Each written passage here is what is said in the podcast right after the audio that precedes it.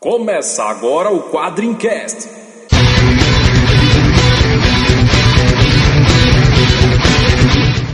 Spartans! Why so serious? We call him Hellboy. Call me the Punisher. I'm Kick-Ass. I am Man. I'm Batman. Quadrincast, quadrinhos, filmes, séries e assuntos nerds em geral. Saudações, tropeiros! Pois é, hoje a gente vai falar de uma série que tem tiro pra tudo quanto é lado. Pra ser mais específico, tem uma quantidade certinha de balas, 100. A gente vai falar de 100 balas hoje, pra isso a gente tá aqui com a galera do Comic Pod, mais um crossover, mais uma vez sobre Vertigo, né? Então, sem mais blá blá blá, a gente começa. Eu sou Leandro Laurentino e eu acho que 100 balas é muito, é exagero. Eu sou o Ricardo Sorvilo e agora é a hora do acerto de contas. Eu sou Vitor Zambuja e eu só tenho uma coisa a dizer. Crotor. Aqui é a Nikita e não, 100 balas não é o suficiente. Aqui é o Vlad do Comic Pod e o cartel é a organização dos Zagalo. São três famílias, sacou? Eu sou o Delfim e... Oh, Nikita, you will never know.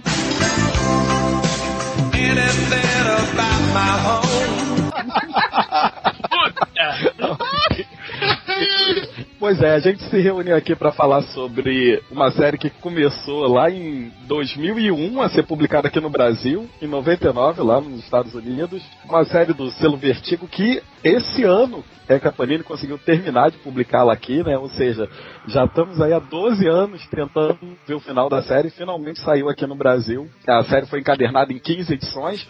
A gente vai fazer uma primeira parte aqui no Quadrincast, falando sobre os 49 primeiros números de 100 balas, ou os 8 primeiros encadernados da Panini, e o restante da história a gente vai fazer, como vocês já devem conhecer, esse esquema de crossover lá no Comic Pod. É isso, Vlad? Exatamente. Comic Pod número 116. Então, logo, logo depois dos e-mails e comentários, a gente volta para falar sobre 100 balas.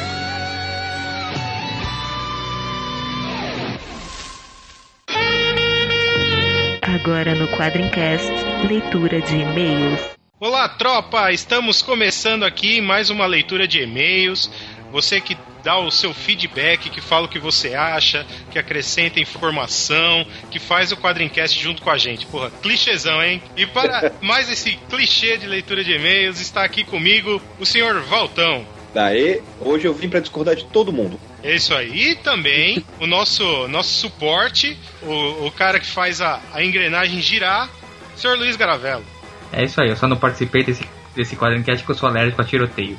Da gravação só, só tive eu aqui agora, né, que participou. Mas, como o assunto da leitura de e-mails não é sem balas, é dossiê X-Men, Aliás, no dossiê em duas partes, né? Então a gente esperou juntar os dois quadrincasts, a parte 1 e a parte 2, pra gente poder comentar tudo de uma vez. Mas antes de mais nada, vamos falar dos destaques do site aí, né? Acho que não é novidade pra ninguém, né? Tivemos semana passada a estreia, tanto fora do Brasil quanto no Brasil pela Sony, do seriado Agents of Shield.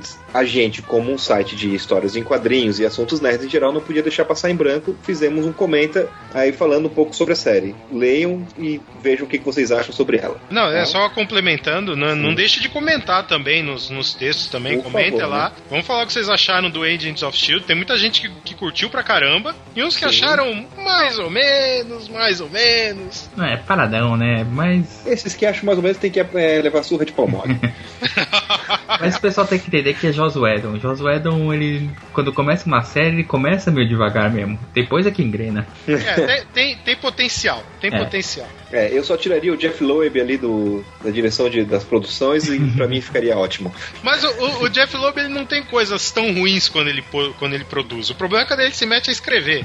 É, Na Heroes, ele conseguiu escolher um com Heroes e com Lost quando ele entrou pra dar consultoria. Bom, isso não vou discutir com você. Isso nisso você tem razão. A gente adora apoiar os projetos do Catarse, né? Então fizemos uma entrevista com o pessoal do Terapia. Temos aí a entrevista em áudio, vale a pena ouvir. Por favor, ouçam, comentem também. E temos com, acho que um dos maiores quadrinistas do Brasil, Fábio Iabu.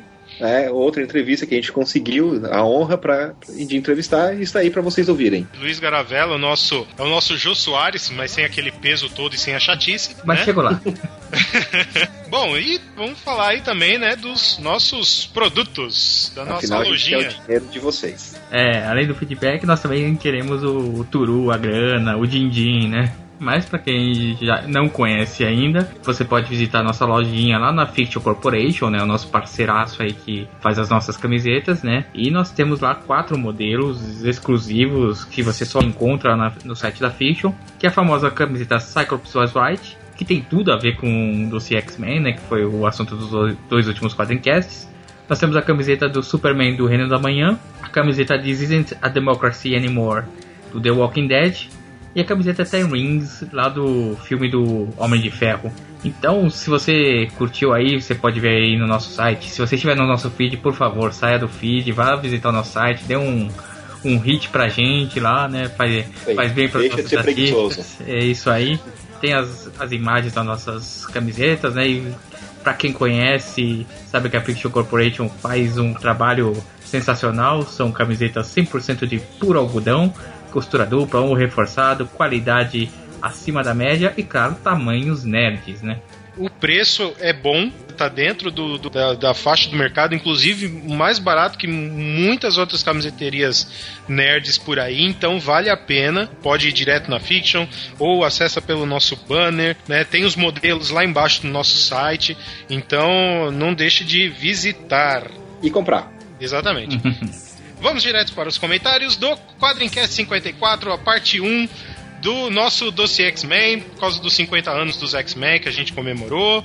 E vou começar aqui com o comentário do Wesley Lopes de Oliveira. A galera tá dando o nome completo, isso é bacana. Né? Tá evitando os A galera sobrenomes ficou- engraçadinhos, né? Isso, é. Estão, estão evitando, estão evitando que nós demos os nossos nomes pra eles, né? Então o Wesley vai, começa assim, né? Putz, o Cable também é meu mutante favorito. O cara é a maior pedra no sapato do Apocalipse. Pô, o Cable, mutante favorito da galera. Anos 90, na veia. Então ele fala que a primeira HQ que ele comprou foi o X-Men 130 da editora Abril. Justamente com o início de um arco de histórias muito legal do Cable, que lembra até hoje. A primeira aparição dele na animação dos X-Men também foi muito boa. Ele participou no desenho, mas puta, eu fiz uma maratona recentemente. E cara, o, o Cable é muito estranho no desenho, porque ele aparece num episódio de um jeito que não tinha nada a ver lá em Genosha, que não tinha nada a ver com o que acontecia nos quadrinhos. Aí depois, assim, sem explicação nenhuma, ele aparece vindo do futuro. Quer dizer, não parecia dois personagens completamente diferentes, só que com o mesmo nome do mesmo jeito. É, é muito estranho. Como várias coisas no- no- na animação dos X-Men. Não, A mas aparição é- dele é tão boa que eu nem me lembro. Ah, mas, mas é fácil explicar. Um é o é o cable do, da Terra Marvel Animação 616, outro da Terra Marvel Animação 615. Pronto. É, viagens temporal sempre muda alguma coisa. É, o por aí. McFly pra- Eu agora vamos falar aqui também do Leonardo Rocha Bento. Ele deu o nome completo, mas o Bento tinha vontade de avacalhar, mas não vou fazer isso. Hoje eu estou bonzinho. É, o, Ele começa. o Leonardo Bento, que é do Mutação em Debate, né? Um É. camarada nosso aí que. Pô, Mutação em Debate, o podcast de X-Men na podosfera brasileira. É, e eu não preciso avacalhar. O cara gosta de X-Men e tem no mesmo nome do nosso Leonardo, então já, já é avacalhação suficiente. então ele começa falando: Olá, amigos do Quadricast. Primeiramente, quero agradecer aos abraços enviados ao Mutação em Debate. Gostei muito do podcast, o resumão ficou muito bem feito. Algumas correçõezinhas que me vieram à mente, passadas também pelo Twitter. Polaris e Destrutor foram criados por Arnold Drake e não pelo Roy Thomas. É burrinho pra quem falou isso então. Thomas havia escrito os X-Men desde a edição 20, em 66, substituindo Stan Lee. Ficou por uns dois anos na revista e depois voltou em 69. Além disso, a revista só ganhou alcunha Uncanny no título 142, em Dias de um Futuro Esquecido, muitos anos depois da Giant Size.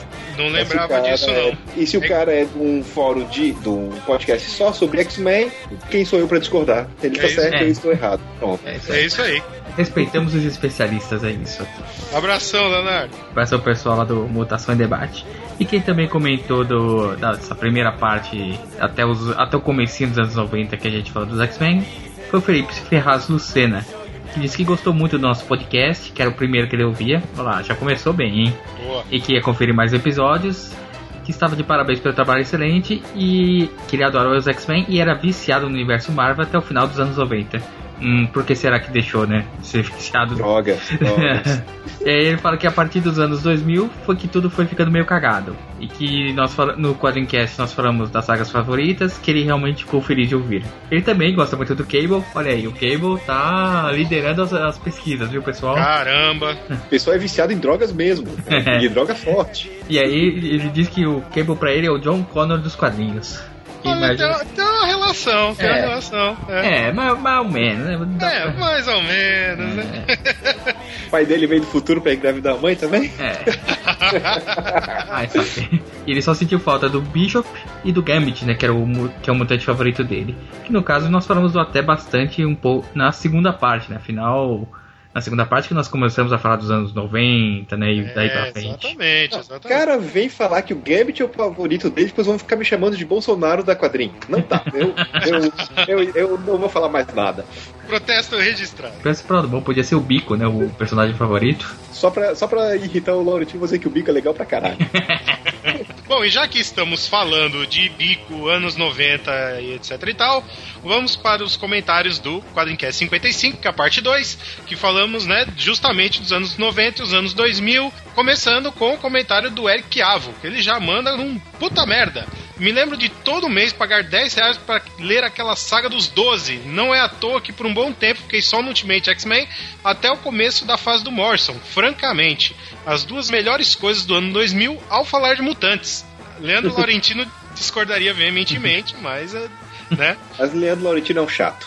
Apesar de alguns pontos baixos, o Ultimate continua bom até hoje, na minha opinião. O período do Morrison é como o Vingador do Futuro, um argumento foda com altas doses de escrotice e trash, obra-prima. Eu, eu- bom, minha opinião eu dei no, no, no podcast. Dê, dê a opinião de vocês. É, eu também, eu acho que eu opinei bastante sobre a fase do Morrison, mas eu concordo. Eu acho que é exatamente isso do Morrison. Ele tem um argumento muito bom e ele consegue trazer aquelas viagens dele de uma forma que ninguém mais conseguiria imaginar. E isso pra mim foi muito foda. É, eu só posso dizer que o Morrison fuma umas drogas bacanas, viu? eu já tô chegando à conclusão que ele, que ele nem, nem usa mais drogas. É, As drogas que usam ele, tá ligado? Já tá. Ou vai ver ele cozinha a própria droga, sei lá. É, o, o corpo já, o corpo já tá formulando sozinho. É, já deve- Era um é abraço pra. Um abraço pra Breaking Bad, né? Acabou esta semana. E vamos lá ao Felipe Passo Silveiras, ele escreveu aqui, ele veio em passo largo e escreveu aqui o e-mail, né? Falou que ele gostou que no final do cast, né, ele não sabe quem, foi fazer referência ao fato do Wolverine fazer parte de quase todas as equipes da Marvel. Eu não sei se fui eu ou se foi alguma outra pessoa. Não, também fui me eu que falei, fui ah, eu. foi tu. É, sobre todas as equipes da Marvel. Ele falou duas que o Carcaju nunca fez parte. É, Defensores e Invasores, que por alguma razão são as minhas equipes favoritas. Vocês estão Ah. de brinquedo with me agora? Porra, não conheço. Eu, não, Olha, eu sei, porra. Tá de Eu vou dizer uma coisa. Pode não estar fazendo parte agora, mas vai que no futuro, num reboot, eles botam ele na equipe, então É, né? não duvido nada. É, né? né? Ó, Né? o Wolverine já lutou a Segunda Guerra com o Capitão América, viu? Exatamente, Não, não, né? não, não vou falar que já teve história desse aí, entendeu? É. Pra eles fazerem. Ah, ele não, não teve no quarteto uma época também? Ele, sim, sim, não deu um Vergonha, fantástico. Não, é, então, tá vendo? Não, não, ó, não é difícil não, hein? Não é difícil não. é, não. Ele fala ainda também que ele não curte muito os X-Men, tem os encadernados do Edel e, e leu a fase que o Namor estava na equipe e acompanhou do início do Bendis. E só. É, ele ouviu o cast porque a gente manda muito bem. É, é, é um- mais um ótimo cast. Que bom que ele gostou, porque senão a gente já ia mandar esculachar com ele. Não, mas é assim, cara, eu, eu, tenho, eu tenho uma opinião, assim, muito, muito particular sobre X-Men, cara. É aquele novelão, entendeu? Mas, mas te- é, tem uma coisa bacana, você consegue, ele tem algumas fases muito distintas que você consegue, por exemplo, separar e guardar e ler aquilo como uma coisa independente, entendeu? É a fase do Morrison, é a fase óbvia do, do Claremont do Burnie, a fase do Edon agora, a, a fase do Bendis, apesar de que ela tá meio desmembrada no, no- no- nos títulos, mas você. Vamos ver até onde vai, né? O Bendis começou legal, então vamos, vamos dar um crédito. Todos os títulos da Marvel DC tiveram fases lixo em algum momento. O X-Men, como tem muito título, teve muito mais fase lixo do que do que alguns outros, entendeu? Talvez acho que menos só só no, perde pro Homem-Aranha, talvez. Não, Homem-Aranha não teve fase lixo, foi tudo apagado com o É casamento. verdade. É, né? É. Tem mais um Boa. comentário aqui, o comentário do nosso amigo Gus, nosso amigo lá do Japão. Fala que foi um ótimo cast que reúne um pouco do melhor e do pior dos X-Men. Né? E com certeza, quando- nós falamos dos anos 90, foi muito do pior, né? Ele fala que Mais tem- do pior do que do melhor. Exatamente. E ele fala justamente que ele tem algum carinho pelos anos 90. Embora saiba que as histórias eram bem fracas mesmo. Que ele tem nostalgia da época do Jim Lee, da equipe Azul e Dourada, que introduziram os quadrinhos. Aliás, acho que muita gente começou a ler quadrinhos justamente nesse estouro, né? Da, da época da equipe Azul e Dourada, né? É legal também ver que ele é aquele viciado que sabe que é drogado, né? Ele sabe que É. as drogas faz mal, mas sabe que É consciente, né? Não é. é, consciente. É. Ele já deu o primeiro passo. É, a- a- o próximo passo é falar, eu paro quando eu quiser. Mas ele diz que nem tudo são lágrimas nas terras mutunas. Que ele gostou muito de Complexo de Messias e uh, o Segundo Advento, né, que achou ótimas. Ele gosta muito de Astonishing. Astonishing. Eu não entendi o que ele falou. Por favor, é, quem souber falar isso rapidamente três vezes, não faça, né, senão vai enrolar a língua. e ele fala que o cast foi especialmente engraçado, porque só com muito bom humor é que a gente consegue falar dos anos 90. É isso aí, ou com muito bom humor ou sendo muito chato, né? Ou com muita droga na veia. Ele... Ah, mas pô, tem que, tem que levar as coisas no bom humor. Até porque quadrinhos é diversão, entendeu? Então, se a gente não falar de bom humor, e, e outra, são quadrinhos, entendeu? Então, assim. É, exato. Cara, quem é que vai discutir por quadrinhos, né, cara? Por favor. Não, não, pô, não, não fala isso porque você sabe, tá ligado, que tem muita gente que discute sério, entendeu? É. É. Então é isso, cara, é curtição, quadrinhos é curtição. Pô, é tirar sarro das coisas que a gente gosta, entendeu? É, não precisa levar tudo tão a sério, a gente tem que se divertir. E, e o- e o Quadrincast é isso, é a gente falando. É, é uma coisa que a gente sempre fez antes, só que só entre a gente. Agora a gente tá fazendo pra, pra mais uma galera ouvir. A gente falar, brincar, tirar sarro, tirar sarro dos outros. Tirar sarro da gente também. Exatamente, é isso aí, cara. Essa que é, essa que é a curtição de, de, de fazer o Quadrincast. Cara, o importante é tirar sarro. Ponto. né? A pessoa tem que saber identificar também quando a gente tá tirando sarro e quando a gente tá levando uma coisa séria. E no caso aqui a gente tá sempre tirando sarro. Exatamente. E tem que lembrar que a gente só brinca com o que a gente gosta. né? Se a gente não gosta, a gente ignora mesmo e deixa pra lá. Terminando aqui, né? Vamos acabar por aqui, porque o podcast de 100 balas já está batendo a porta com a arma engatilhada. Então, vamos agradecer aí todo mundo que retweetou, que linkou, que ajudou a divulgar o Quadrincast. Lembrando que você pode curtir a nossa página no Facebook, que é. facebook.com barra quadrincast. Eu não avisei, deixei todo mundo na mão. vai, vai, deixa que eu deixo, vai que eu, vai que eu não vou. É, é isso aí. Então, então eu quero ver quem vai falar o nosso Twitter. Então vai eu, pronto. Arroba quadrinho. Haha, mais rápido. E o nosso e-mail, que é quadrincast.quadrim.com.br. Agradecendo todo mundo que ouviu, que está ouvindo e que ainda vai ouvir. E até logo.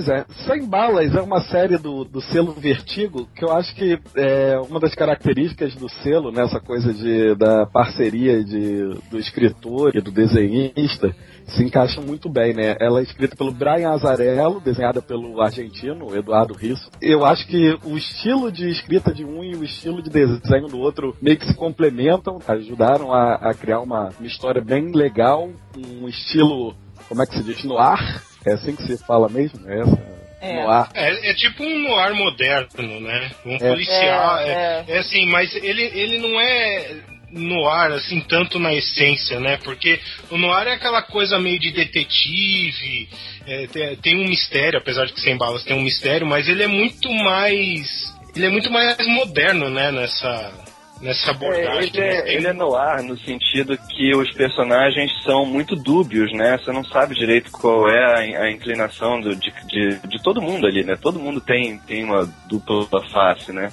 Todo mundo ali é meio. Você não coloca a mão no fogo por ninguém na história, né, cara? Não, Você pode dizer que ele é noir também pelo estilo visual, porque ela é uma série bem escura, né? É, O, o Eduardo Risso brinca muito com a questão de luz e sombras, e por vezes quando ele quer enfatizar alguma coisa é muito legal que ele usa só a sombra, né? Por isso você tá pra entender que é noir também, por ter esse ambiente mais escuro. Você tem a questão das mulheres muito sensuais, praticamente todas elas são. Então, é assim, ele tem várias das características do, do, do noir, mas ele tem essa releitura, né? Pra trazer pros dias de hoje. Muita coisa de, eh, de gangues, de, de máfia. Então é. é é bem, é bem interessante essa, essa abordagem que ele, que ele faz.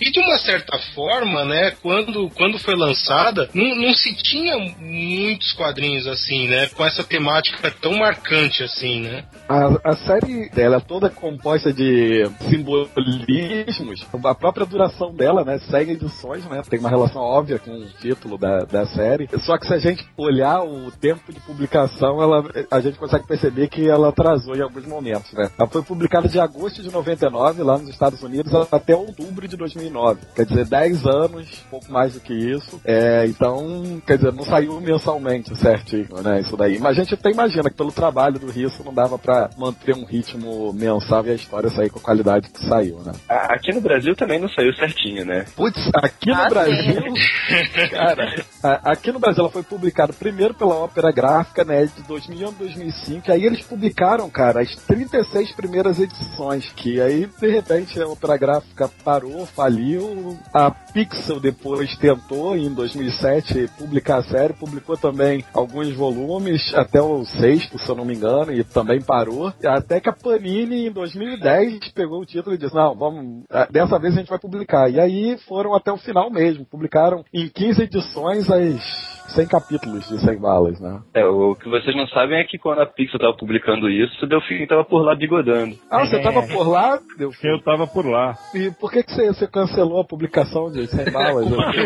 Né? Pô, Delfim, por que fez isso, cara? Por que, que você... Não fui eu, eu já, eu já tava fora quando parou, mas basicamente foi o seguinte: a Pixel desistiu de, de, do, do contrato com o Vertigo Goldstorm e resolveu publicar Luluzinha. Porra! Mas É, assim, tão, é, é, tipo, eu não, eu não tenho como explicar de um jeito mais didático. é, é, é uma... É, Eu, eu acho que foi uma troca justa.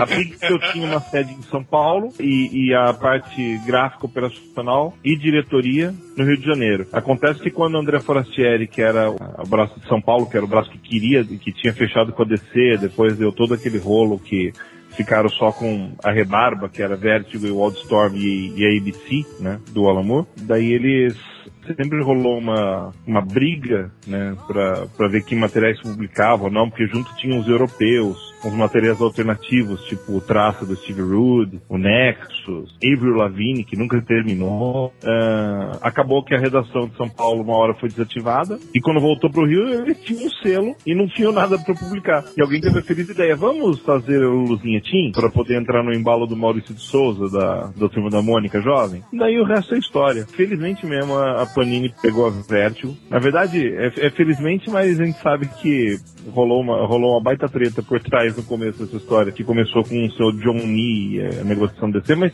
isso não importa agora. O que importa é que foi bom enquanto durou e só que durou muito pouco, né? E a gente pensava que Sem Balas ia entrar na lista de maldições junto com o Preacher. Pois é, a, a Panini veio derrubando essas maldições aí pra Vertigo, né? Porque foi primeiro Preacher e agora sem malas, né? Conseguiram É, como, acabar. como é bom ter um conglomerado, né?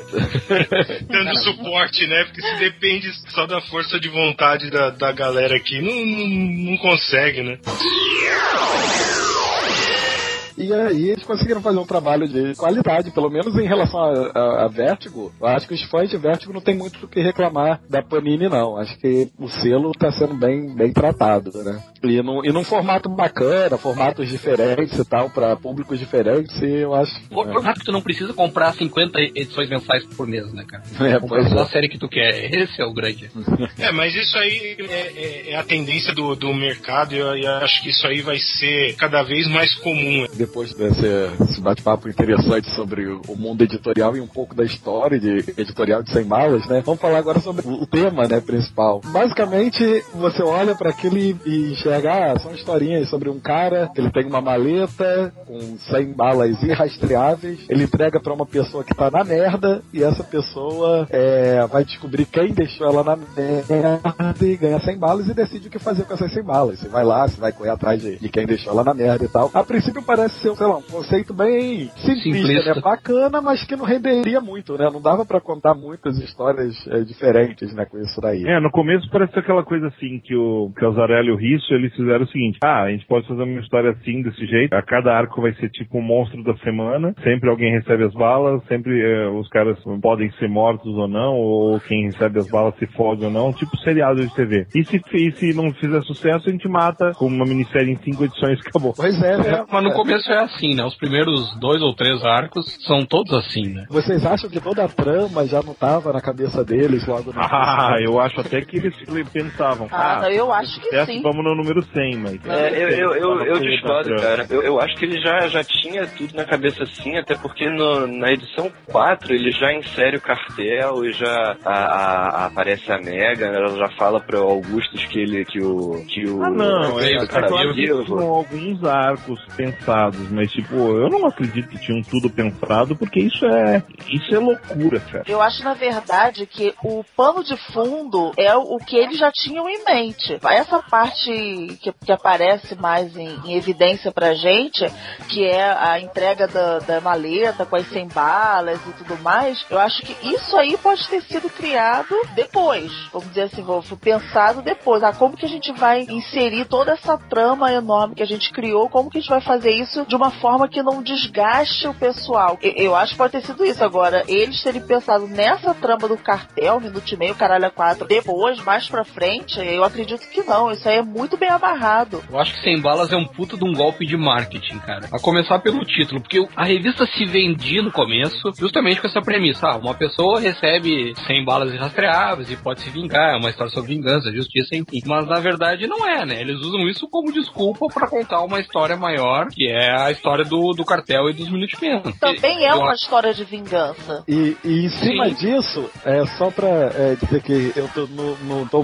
discordando muito do, do Delfim em relação a isso, não, porque se você notar, à medida que é, a, a série vai evoluindo, ela vai se distanciando mais dessa questão de alguém receber a maleta com as 100 balas, etc., pra focar mais em toda essa conspiração e essa trama toda que a gente ainda vai falar. Na real, eles fazem do podcast. esquece Pois é, história da porque, é porque aquela, porque aquela coisa, você, à medida que a série vai andando, você vai vendo que vai funcionando. É, né? Pois É, é, claro. Também, que, também. que- que a ideia da conspiração funcionava, né? Então valia a pena focar nela, né? E eles quase esquecem a maleta lá pelo meio da série em diante, né? Sei, mas aí isso a gente vai falar um pouco mais lá no, no Como Que Pode. Vamos começar falando aqui sobre a, a- a primeira, o primeiro encadernado. Atire primeiro e pergunte depois. Começa com um arco de histórias de uma que seria uma das, protagonistas da série, né? Dizzy Córdova, que a princípio, como a gente falou aqui, era só uma pessoa que recebeu a maleta lá do tal agente Graves, descobriu que é, tinham ferrado a vida dela, né? Matado, um- tinham matado o marido dela, o filho, enquanto ela estava na cadeia, e ela fica naquela de se ela deve ou não utilizar aquelas balas, que é o dilema de todo Essa mundo, né? premissa, aliás, do, do 100 balas que eles colocam justamente nessas primeiras páginas com a Dizzy, é, tem um episódio do, do Além da Imaginação que foi refilmado e virou até um filme recentemente chamado A Caixa. Putz, eu sei, eu, eu sei qual Eu que sei qual é. falar, e o É. final dele é perfeito. É, que, que é o seguinte, uma pessoa, ah, uma- você é uma pessoa que tá na merda, completa, e chega um cara misterioso e te entrega uma caixa com um botão e te diz, essa caixa vai ficar com você por um tempo. Se você apertar o botão, nós vamos saber. Se você decidir apertar o botão, uma pessoa que você não faça a mínima ideia, não, conheça, não tenha nenhum contato, nenhuma relação, vai morrer e você vai ganhar um milhão de dólares. Mas se você apertar o botão, essa caixa vai parar na mão de uma pessoa que você não conheça e não faça a mínima ideia de quem seja. Então, tipo, essa ideia do, essa ideia da, é, é- é a, a ideia do apertar o botão é a mesma ideia de você atirar com a 100 bala, a impunidade e um jeito de você sair da miséria que você tá de algum jeito. É justamente essa pergunta, né? O que, que você faria se, se você pudesse se vingar de alguém sem ser punido por isso, né? Se você teria coragem de, de matar uma pessoa é, sem correr o risco de ser preso e tal, né? Então, muita gente, né, deixa de, De fazer qualquer. de de fazer um qualquer crime coisa, porque pode ser um preso, crime, né? Exatamente. É, é, É pra isso que, que, que existe leis, que existe a polícia e tal. É uma moral imposta, né? Pra não virar anarquia, né? Mas eu acho que não existe isso de impunidade, até porque nessa própria história que o Delphi contou aí no final do. Vou dar um spoiler aqui pra quem não assistiu o episódio, então quem, quem, é só pular os próximos dois segundos, se você não quiser ouvir. No final da história, o cara entrega de volta a caixa, se eu não tô enganado, pra quem tinha dado a caixa pra ele. E ele disse: vai dar a caixa pra mais alguém? Aí o cara, vou, mas você não precisa se preocupar, não, você não conhece. né? Porque é, esse, esse, é o, esse é o cagaço. Esse primeiro arco representa pra gente três personagens é, que são extremamente importantes pra série. Um é o agente Graves, que é o dono da maleta, o cara que chega oferecendo aí pra quem tá na merda. A outra é a Dizzy, que a gente já falou, né, que era quem tava na merda nesse arco. E o Senhor Shepard. Quando eu li esse primeiro arco, eu não tinha a menor ideia de que o, o Graves e o Shepard estavam em, em lados separados. Pra mim, estavam trabalhando juntos. Assim, nesse primeiro arco, a impressão que me deu foi essa. Eu não imaginei que eles tivessem. É, mas eles estavam, né, trabalhando juntos. É, mas, mas assim, estavam, a gente, isso a gente vai ver um pouco mais à frente, mas nos arcos seguintes dá a entender de que os dois estão em lados separados ou que estão tentando, cada um seguindo uma direção diferente. Nesse caso não, eu só achei que eles, eu achei que eles eram parceiros mesmo. Os dois É estavam. porque, é porque o Shepard fala pra, pra Dizzy que eles são sócios, né? É, exatamente. Então fica e ela e, e ela, né, percebe que ele ele sabe do que do, do que tá acontecendo e tal, então você é levado a acreditar que eles estão juntos nessa. Mas o, o grande barato desse primeiro arco aí da, da Dizzy é que é que ele já toda essa dinâmica do recebimento da mala, tal, toda a dúvida que ela tem e tal, se ela deve ou não usar, que e, e, e logo nesse primeiro arco já não, não é simplesmente ela vai lá, mata os caras e resolve o problema. Ela, pelo a forma que vai se desdobrando a história, que ela vai conversando com as pessoas, que ela vai meio que investigando, né? Ela começa a descobrir que a verdade não é exatamente aquilo que, que o Graves joga pra ela, né? É, tem muito, tem muito mais por trás do que as informações da, da- dentro da maleta. É, e aí, exatamente por, por causa disso, que a série te ganha. Se fosse simplesmente né, uma vingança tal, não, teria a graça né, que ela tem. Né? Justamente essa questão de você de ter mais coisas acontecendo, de você ser pego no final da história, ter, sabe, ter aquele meio plot twist. Não, o que prende mesmo na história é você descobrir o que que o. qual é o objetivo do qual é o chefe, do que que esses caras estão fazendo ali, por que, o que que é o cartel, né? Eu acho que esse é o grande lance da, da história. O cartel, ele, na verdade, ele é apresentado pra gente, né? Ou pelo menos parte dele, no, no segundo arco, ainda nesse volume, né? Que aí vai contar a história do cara Lee Dolan, né? Ele, cara, esse cara tava realmente. Eu não consigo imaginar uma situação pior do que essa. Você se- já é ruim você ser acusado de algo que você não fez, né? O cara foi acusado de pedofilia, o cara perdeu a mulher, emprego, era um chefe de cozinha. Não, e o é. pior de tudo, assim, foi numa brincadeira inconsequente, um trote que passaram. Ah, vamos enviar as fotos de pedofilia pra quem tiver online aí e foda-se. O, o cara, só foi azarado de estar online. Eu não sei se foi só isso, porque quem envia pra ele, ah, isso é o que a Megan conta pra ele, né? Sim, Ah, é o, sim, é sim, verdade, é o é, que tá, claro, é o que tá nesse arco, né? O que E na real, a gente pode imaginar que o Graves mandou ele em cima da Megan por motivos próprios, né? Não, e a Megan só entrou, só entrou na dança. Ah, o, o- o Graves, ele é, é um momento em que a gente sabe que aparece outra- uma outra personagem importante pra série, que é a Megan Dietrich, que é uma das. É, prime- é o primeiro membro do cartel que aparece, né? E aí você percebe o poder do cartel no momento em que o cara chega pra matar ela com as 100 balas e tudo, né? Ela começa ali a oferecer uma opção de coisas pro cara, do tipo, olha, olha quanto que pode aparecer na sua conta, olha quanto que pode desaparecer no minuto seguinte, assim, vai mostrando como que ela realmente tinha um poder muito grande, né, cara? É, ela podia limpar a ficha do cara, né? Todas as acusações contra ele. né? E podia fazer tudo voltar, né? E tal. E aí ela vai fazendo esse jogo mental com ele, né? Brincando, vai mostrando que o, o cara, na verdade, ele tava sendo usado ali, né? É, e, e engraçado uma coisa sobre a Megan que eu sempre achei curioso, é que ela é muito poderosa, ela tem uma série de recursos, mas ela nunca encontrou um bom cabeleireiro, né, cara? Cara, eu, Aquele cabelinho dela ali de que brigou com o barbeiro não tem explicação. eu não sei, cara. do- Quando a, a, a Megan aparecia apareciam nas histórias, a última coisa que eu reparava era o cabelo, eu não sei. Mas esse cara é o, é o primeiro movimento do Graves pra começar o jogo de verdade, né? Que é ele avisando pro cartel que ele tá vivo. Exatamente. É a primeira vez que a gente vê aquele símbolo, né, do, do- do- da mãozinha com um 13 em romano e ninguém até aquele momento tinha a menor ideia do que, que aquilo tava, né? Que era um broche que a, a Megan usava, né? E aí, a, u- u- a última história desse arco é uma que. é, aí é mais pra aproveitar mesmo esse lance da- das 100 balas novamente, né? Algo que não tá tão relacionado assim com o cartel, nem com os Minutemen. É É, porque até aí não, tá, não tem nada muito claro. Você sabe que tem alguma coisa ali, mas não, ainda não é o, o mote principal da série isso, né? É, você vê a Megan ligando pra alguém, dizendo que o Graves está vivo, depois de dar um tiro no cara, foi burro o suficiente pra deixar a arma carregada na, na, na- na mesa de frente pra ela. Né? Cara, eu fiquei com uma pena desse cara, mano. É, esse cara. Eles já, já eram fodidos, né? É Porra. mesmo, cara. E aí depois a história de um cara que era um trambiqueiro, é, jogador compulsivo, né? Que acabou descobrindo que o melhor amigo dele sacaneou ele num acidente de carro, né? Colocou como se ele estivesse dirigindo o carro nesse acidente, ele acabou ficando preso por conta do melhor amigo, né? Amigo entre aspas, porque depois o cara também pegava a mulher dele, né? Porra, é Cara, eu, eu, eu É achei daqueles mais, amigos, assim, bem amigos. É, pô, amigão, né?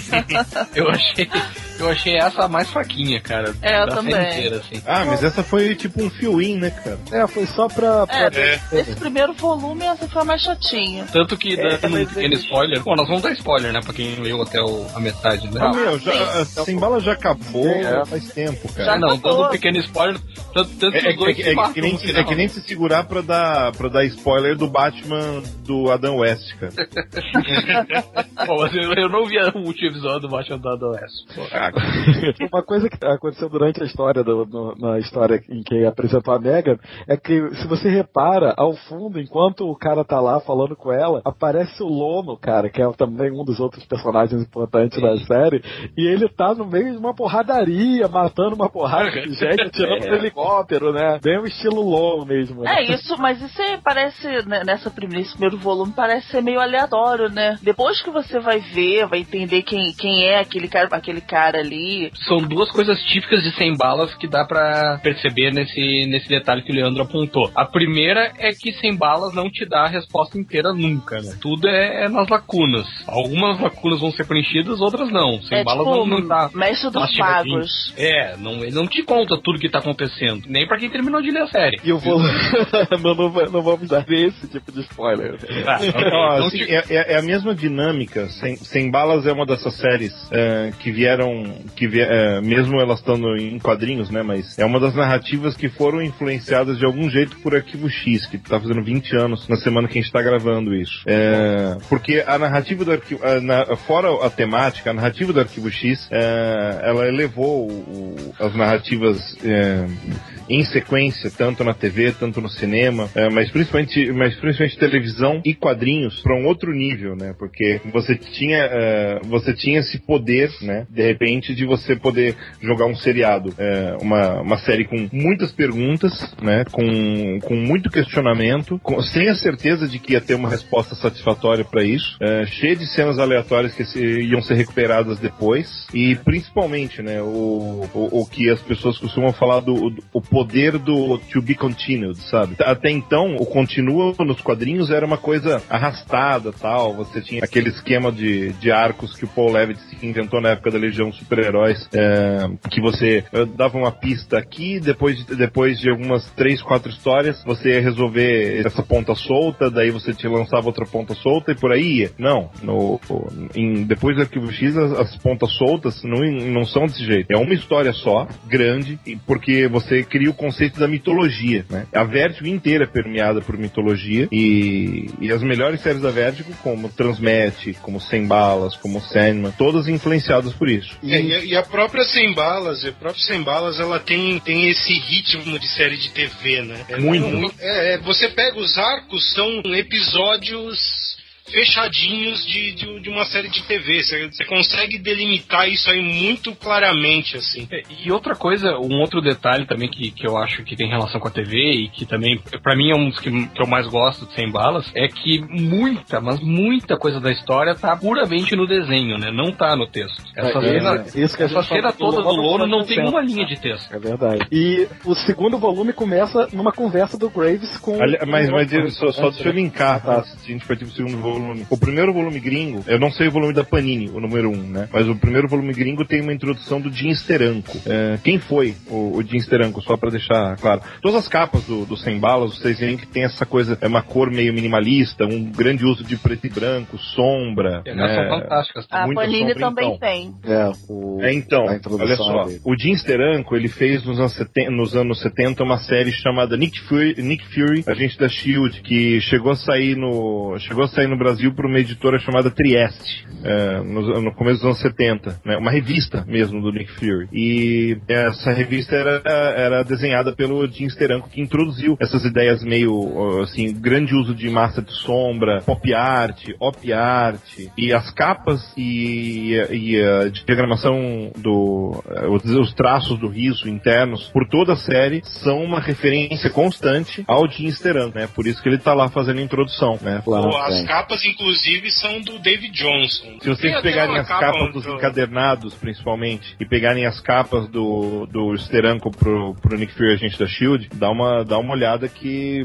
a similaridade, os jogos de peso de- do desenho, o, o peso do preto, principalmente, é, são, são muito similares. É, a referência é, é explícita e proposital, porque era uma série de, de espionagem um, avançada para a época, né, e, e Sem Balas também é um, um passo além da, da literatura policial em quadrinhos.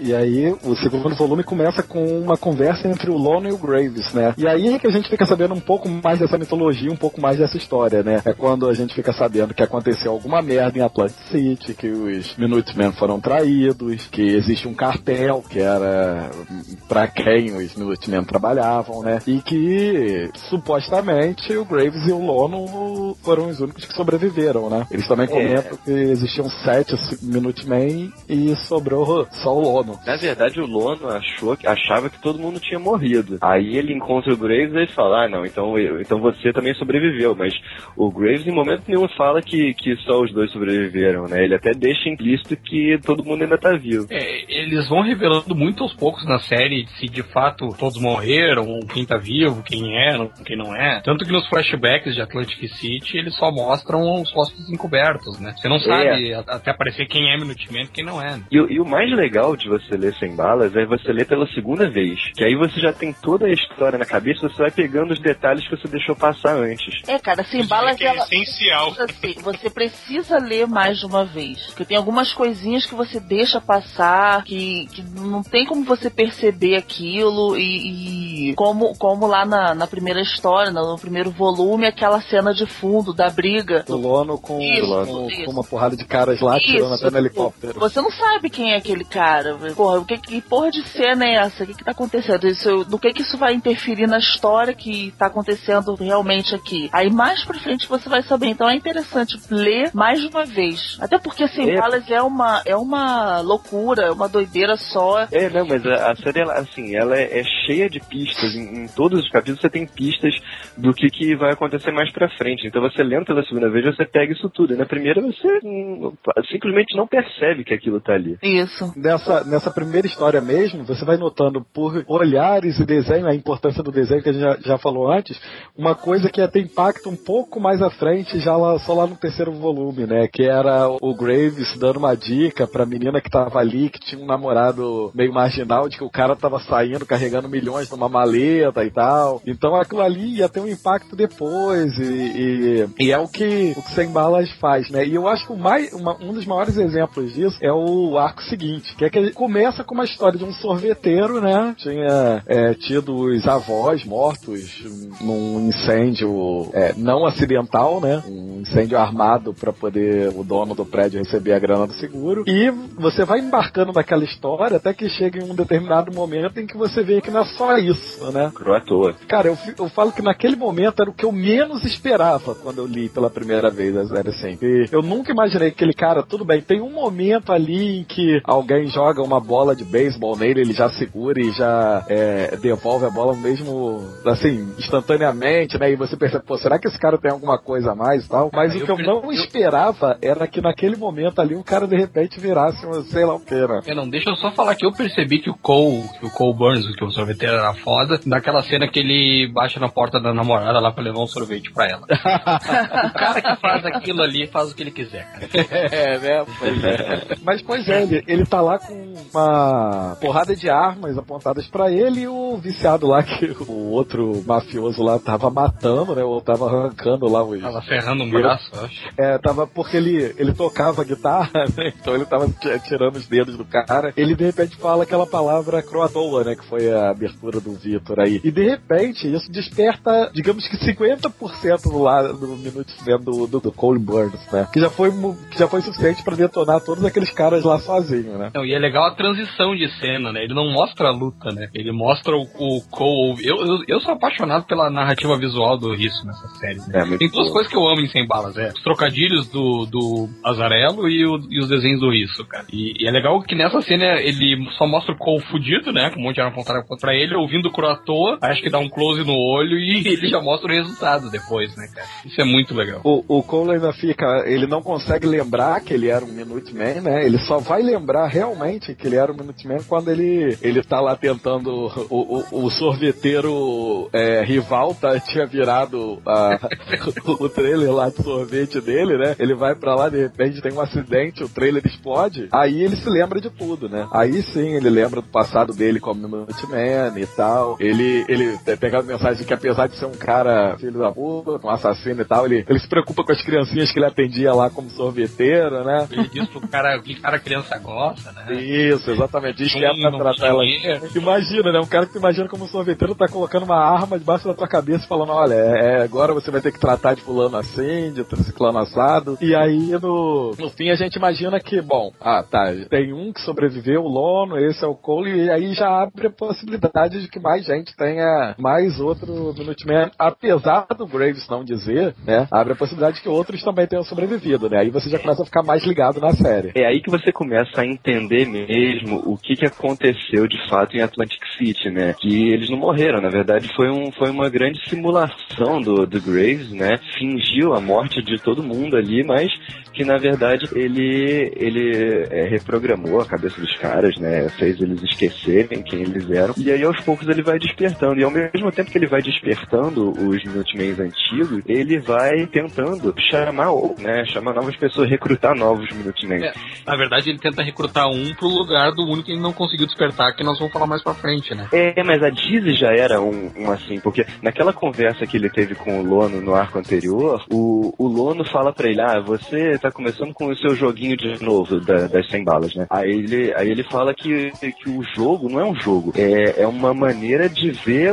até onde aquela pessoa tá disposta a ir e se ela tem é, a capacidade, né, pra ser um Minuteman, né? É, Que foi a gente- da Dizzy. A Dizzy a gente- teve esse potencial e ela foi é, recrutada pelo Shepard. A gente não explicou o, o que eram os Minutemans, até porque fica mais claro na edição 50, né? Mas era um, um time de elite, são sete, né? Sim, mas nesse momento a gente nem sabe, né? O que a gente sabe nesse momento é que eram sete Ah, Minutemen sim, que sim. trabalhavam pro cartel, então a gente não sabe muito bem qual era a função deles. E em seguida tem uma história que eu considero uma das mais pesadas da série, assim, pelo menos foi uma das que eu fiquei pessoalmente mais, assim, é, é, é incomodado com a história, que foi quando o Graves procura uma garçonete, né, a Lily Roach, e ele oferece a maleta e começa a contar pra ela tudo o que aconteceu com a filha dela, cara, depois que a filha fugiu de casa. Ah, isso é foda. Cara, e ele É, vai é. descrevendo, ele vai descrevendo, você vai notando a mulher do desenho do vídeo, você vai notando a mulher ficando desesperada com aquela história que ele tá contando, né? Cara, eu, eu, eu realmente me senti incomodado com essa história. E olha que pra você se sentir incomodado de sem balas, sério. É, é, sem balas tem que ter estômago pra ler, né, cara? Pois é, e essa história me deixou bem. Até porque aí, nessa eu já imaginava qual seria o final, né? Quando ele entrega a maleta e mostra que ele foi o responsável por aquilo, né? Pelo, pelo, pelo fato da menina ter fugido de casa e ter comido o pão que o diabo amassou lá na, na, né, na vida. Essa, essa é uma história que foge à regra do das 100 balas como recru- recrutamento, né? Essa é uma É. história em que o Graves dá a entender que é pra justiça mesmo, é pra fazer justiça. Né? É, e essa é uma das poucas histórias soltas, né? Que não tem nada da mitologia ali. Ele não anda em nada a história, né? Não, é verdade, é só pra realmente fazer. É, é outro desses fiolim que o, que o Delfim tava falando, né? E aí, em seguida, vem um, um outro arco que me incomodou bastante, porque eu tenho um problema com o francês, entendeu? é, A Panini, a Panini não traduziu também. também. Não, Não, não traduziu. botou nem as notas que a Pixel colocou lá na época, quando fizeram. Então, Ela no original não tem, cara. é, não, não tem, não tem. A Pixel tinha feito essa gentileza. Mas enfim, cara, eu, eu já tenho essa raiva de francês em alguns lugares, porque eles passavam ali, e, e, inclusive eu tinha lembrado, e, e ia me dando um incômodo, aquela porra de eu não entender o que os caras estão falando. O mesmo incômodo que eu passei quando eu estive lá. Esse arco que passa em Paris, é, ele tem o melhor título de toda a série. A série tem títulos bons, né, cara? Que é o Parler Kung Fu. Mas o legal é justamente você não precisa entender o que eles estão falando, né? O desenho do Eduardo Risso dá essa noção, né? Tipo, Ah, sim, tem- é. não tem necessidade de. Mas E o, e o, Delvin tava falando da- das capas e da influência do Jim Steranko. A capa dessa, do, do- do primeiro número desse arco é aquela capa clássica do Nick Fury, agente da SHIELD, que é, que é em preto e branco, aquele fundo e tal, atirando. É a, é a capa mais famosa dessa série do, do Nick Fury, e aí o David Jones reproduziu. E nesse, nesse arco a gente é apresentado ao Sr. Brent, né? Mais um outro é, personagem importante da série. Foi um cara que recebeu a maleta e como ele era um jornalista obcecado, né? Ele não, ele não simplesmente recebeu a maleta e foi resolver o problema dele, não. Ele cismou de querer descobrir os segredos por trás dessa maleta, né, cara? É, porque é aquele negócio, né? Quando a esmola é demais, o cego desconfia, né, velho? E, aí- É. e foi dessa que ele se ferrou, né? Recebeu uma visitinha, né? É, exatamente. Ele foi cavucar demais no negócio lá. Eu não gostei desse cara porque ele disse que uma das coisas que ele faz pra testar é ele dá um tiro no cachorro, né? É isso, é, É. pra- porque no, no- ele levou pra um parque com uma porrada de gente, um cachorro todo bonitinho lá, deu um tiro, foi preso, né, obviamente, porque as pessoas ficaram horrorizadas e tal, e depois ele foi solto, sei, não, não precisa explicar nada, vai embora, acabou, tchau, e aí ele ficou assustado com aquilo, né, ele viu que realmente a história era séria. É, e se né, naquela história do, do Lono era onde a gente começava a entender melhor os Minutemen, nessa história é onde a gente começa a entender melhor o cartel. Né? É verdade. Exatamente. Ele é apresentado a, a- o Shepard leva a Dizzy, né, pra, pra que o Brent contasse pra Dizzy uh, no que que ela tava se metendo, né, pra que ele começasse a entender, pra que ela começasse a entender melhor no que que ela tava se metendo, né. E, e você percebe que tem alguma coisa ali na Dizzy também, né, não sei se é uma programação, alguma coisa assim, porque, vai lá, ela latina, né, cresceu e, e, e bairro pobre e tal, tudo, mas ela era- se mostrou uma lutadora impressionante nesse arco, né, cara. Isso É, ela tem um efeito Neo no Matrix, né? Ela, uma hora pra outra ela se dá conta que ela sabe Kung Fu. é, Você- Mas você vê pelo desenho do, do riso que até a expressão dela muda. Se tu voltar, se tu for lá na primeira, na primeira história, né? no- no- na primeira história mesmo, que, já, que aparece ela e tal, e, e for comparar com os traços dela nessa, ela tá mais sombria, mais séria, tá diferente. Você, pô, não é só, não é só o cabelo que tá diferente, não. Até porque você com, a- com aquela lágrima aqui nos olhos, você sabe que é ela, não tem como. Mas se você Não, e, ela, e ela perceber- também é mais fria. isso, você percebe, você percebe isso nos desenhos do riso, que ela tá mais fria. O cara é foda, né? Ele consegue passar a emoção da, da mulher, que né, nesse arco aqui não é quase, é quase nenhuma, né? Ele consegue passar isso no desenho. É, e também já, assim, em nível de edições, né, já passaram é, nove edições desde que ela apareceu, e ela não apareceu mais. Então, assim, passou muito tempo sem, sem ela ser mostrada e, assim, provavelmente ela tá sendo treinada pelo Sheffield, né? É, mas é engraçado que nessa edição o Branch fala pra ela: Ah, eu quero ver o que, que você sabe. Ela diz: Ah, como assim o que, que eu sei? Aí ela luta com carinha lá no fundo do restaurante e ele diz pra ela as habilidades que ela tem, né? Ah, Muay Thai, isso é Kung Fu, isso é. Ela meio que ela não sabe que ela sabe lutar, né? Isso, isso que eu achei estranho. Eu acho que tem sim alguma programação mental nela e si- similar ao que foi feito para os Minutemen dormirem, eu acho que tem uma que, que transfere habilidades também. Não sei, porque a série não entra muito a fundo nisso. É, nunca explica, né, sobre isso. E aí no, no fim o, o Brand fica assustado porque ele recebe também mais uma visitinha, né? Porque ele já tava meio que bolado com essas visitinhas de Minuto e meio. A última que ele recebeu não, não foi muito boa, né? Foi o que fez ele sair dos Estados Unidos e fugir pra Paris. Foi o Aí- Lono, né? Foi, né? Tinha que ser, né? Cara, eu, eu não queria receber a visita do Lono nem pra tomar café, cara. Cara, eu não queria receber uma visita, uma visita do Lono é que ele viesse me dar dinheiro, cara. Aliás, principalmente se ele viesse me dar dinheiro. A visita do Lono é, é a mesma coisa que receber uma visita do Wolverine, né?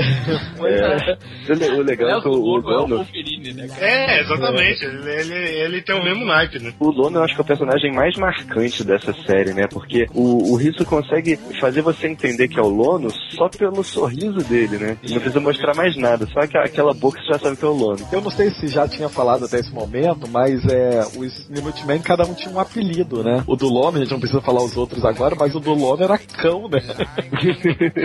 É, olha, e, olha o Paul Jenkins aí. mas, mas então, e, e no final o Cole faz essa visita pro Brent, o Brent sai aterrorizado, né? Depois que ele viu que o mais, que um Minuteman tava vivo, né, cara? O Cole, ele chega pra, pra Diz e fala pra ela uma coisa que a gente nem entende naquele momento, né? Ele fala, ó, fala pro Shepard você pertence ao Graves, é o único jeito de você se safar. Fala isso pra ele, fala, fala que você é do, é do Graves e tal, esse tipo de coisa, né? A gente não consegue entender muito na hora o porquê dele tá fazendo isso, a gente só vai entender bem mais pra frente, né? Não, inclusive o- o- o último quadrinho da, da, da edição é ela, é ela entre duas fileiras de canhões, né? Quer dizer, ela tá ali no meio da, da guerra entre eles, né? E, e nem ela sabe direito que tá acontecendo, né? É, essa- essas referências visuais são muito boas, né, cara? Essa dos canhões é muito boa. Não, tem uma do, do Cole antes, quando eles começam a conversar lá no, no castelo, não sei se é um castelo onde é que eles estão ali, naquele forte ali, É, que no o forte. Cole tá sentado em cima de um, de um caminhão, né? Então, É, é tipo- meio das pernas, né? É, o meu pau é maior que o seu, tá ligado? É, tem muita coisa assim. Tem muito. O, o brinca muito com essas, com essas informações através do desenho, né? O volume seguinte, cara, foi até o arco que ganhou o prêmio Eisner, né? O Laços de Sangue do Luke e o se reencontrando com o pai dele, né? Ele recebe a maleta, descobre que o cara que ferrou a vida dele, na verdade, era o pai dele, né? Era a foto que tava lá no. Nesse arco ele volta pro cenário da primeira edição, que é aquele cenário de uma de uma gangue, o da, o da Diz é o Barrio, né? Que é o Isso, reduto do- dos mexicanos, ali, o reduto dos latinos. O do Rios é, são as. Seria o subúrbio. é, não, não subúrbio, seria a parte pobre da cidade, é dominada pelas gangues negras, né? E o Lupus é. ele é bem parecido com a Dizzy nesse ponto, né? E aí a gente descobre que o Lupe, ele na verdade, o pai, ele vai com aquela intenção, o pai abandonou ele, ferrou com a vida dele, ele pega a maleta, vai lá com a arma pra matar o pai, e aí ele descobre que o pai dele não era esse filho da puta todo que ele imaginava, né? E a gente descobre depois que o pai dele teve uma ligação com o Graves no passado, né? Aí as coisas vão se interligando, né? durante a história. Esse arco ganhou o Eisner, mas pra mim não tá nem de longe, hein? Tá nem entre os melhores da, da série, não. Pô, não. vou dizer que eu, eu- gosto eu acho- bastante. Eu, eu acho um dos melhores arcos. Eu É também o acho. melhor. É bom pra caramba, eu também concordo. Até você tem que pra mim também tem um, tem um valor sentimental, porque foi o primeiro arco que eu li, né? Que eu comecei a ler com a Panini. Quando a Panini re- começou a publicar, ela começou pelo volume 3. Né, e foi o primeiro que eu comprei, então também pode ter um pouco de sentimentalismo aí. Não, mas eu acho o arco bom também. Eu li todos mais ou menos na mesma época que eu li um atrás do outro. Eu acho, eu acho um arco bom, cara. Não é o meu favorito, mas é uma questão de gosto. É, não, não é meu favorito também não, mas eu acho muito bom. Porra, a conversa do quando o garoto chega já apontando a arma pra cara do pai, pra conversar, né, entre aspas, com ele. Porra, é muito foda esse diálogo entre os dois. É muito bom. Pô, vou fazer isso com meu pai, cara. Botar Não. uma arma na cara dele e Então tá. O, e o interessante, interessante é que o pai dele, cara, ele. e- e- Tu vê que o cara também era cabrão, né? Como se diz. É. O cara não se intimidou, não. E, e- e usou a autoridade de pai dele lá. Que se dane que eu abandonei você o resto da tua vida toda. Tu não vai botar arma pro teu pai, não. Entendeu? Eu achei muito boa. É, esse tipo de coisa, né? Também não, não baixou a cabeça pro filho, né? Naquela de, ah, não, te abandonei e tal, tá certo. Nada disso, ainda meteu um socaço na fuça do filho depois que o filho baixou a arma. E aí Cara, eles esse- se abraçam, esse- né? essa é a famosa lição, Não, não, né? eles se abraçam não. O, o pai dá um soco na cara do garoto, ele, o garoto cai no chão e aí, se, aí ele vai, levanta. Aí sim, É, aí o garoto se levanta eles se abraçam. Essa, essa é a famosa história que elas tu apontar uma pra cara de alguém e puxa o gatilho, né, cara? É, né? Não fica só ameaçando. Não, mas essa, é essa lição que o pai quis dar, né, pro filho ali, daquele... O arco segue com o, o pai mostrando, assim, né, os, os dois se conhecendo, né, o pai mostrando, fazer, ensinando pro filho algumas coisas, né, até sobre o tipo de trabalho que ele fazia. Ensina o filho a ser bandido, né? É, né, É, que é o tipo é. de trabalho que ele fazia. que ele trabalhava pro, pro Graves, mas ele não era um Minuteman. Ele trabalhou com o Graves no passado, mas o pai do Lupe não era um Minuteman. É, Não era tipo o Shepard? não, não, nunca foi. Ele poderia ter, ele até. é, mas isso já é pra segunda parte, mas ele nunca foi Minuteman. É, o Graves só fala que ele era um agente. É, é, exatamente, não era um. Mas uma coisa que é uma participação importante da história é o nosso amigo, um dos personagens mais marcantes da que é o Loma. Ele aparece aí fazendo uma das coisas mais absurdas da série, né, cara? É, lembra que eu falei que o, o, o Graves tinha dado a dica pra uma menina e que o namorado é, era marginal, de que o cara tava saindo com a arma? Pois é, esse marginal era primo do Lupe, roubou o Lomo. Olha aí, eu preciso de uma certa dose de coragem pra fazer isso. O cara roubou o Lomo. Foi de turma, né, cara? É, foi lá, roubou o Lono e, e ficou com a grana. Só que o Lono não ia deixar por isso mesmo, né, cara? O cara foi lá, pegou, amarrou a menina, estuprou continuamente menina. É, ele mata o cara e estupra a menina várias vezes. Aliás, isso que é foda, cara. Porque o Lono é um personagem que tu quer gostar dele. Não, mas não quando, eu- quando eu lembrava dessa cena aí, eu não conseguia gostar dele. cara. Não dá pra gostar dele, cara. O cara é um monstro, um animal, né? Um, porra, não tem como.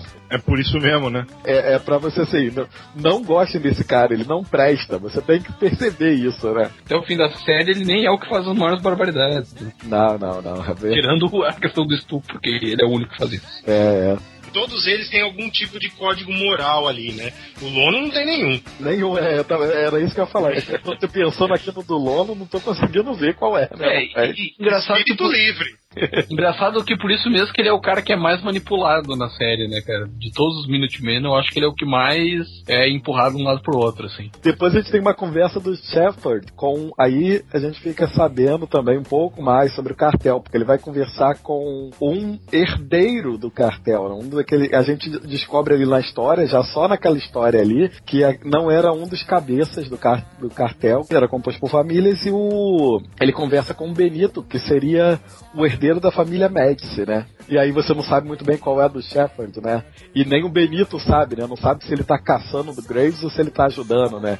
Não, o, Ele é o mais- Shepard é uma, é uma grande interrogação, né? Ele é o personagem mais misterioso da, da série, né? Até um determinado momento, né? É, não, acho que até o fim, cara. Tem uma história que, que é na segunda parte, que fala do passado dele que mostra isso, né? Nem o Graves sabe muito qual é a dele. Nesse arco do. né, Nesse arco, não, nessa história, né, do, do Shepard com, com o Benito, tem uma coisa legal que é uma coisa recorrente na série, né? Porque esse arco, ele é basicamente o diálogo, né? Entre o, o Shepard e o, e o Benito. Só que Sem Balas é uma série de muito movimento, assim, ele não deixa a ação parar em, em momento nenhum. Então sempre que você tá tendo um diálogo mais pesado, assim, tem alguma coisa acontecendo no fundo, tem algum outro, uma outra cena ali que às vezes não tem importância nenhuma, mas serve pra dar uma dinâmica pra história, né? Que é bem legal isso. Essa aqui, especial que o, que o Vlad tá falando, é a do, dos gurizinhos que traficam droga no parque, não é? É. Essa história é muito forte, cara. Ela se passa toda em segundo plano, mas ela é muito forte, cara. E tem um personagem que vai aparecer mais à frente também, que é o Espanha, que vai aparecer num outro arco também, numa dessas também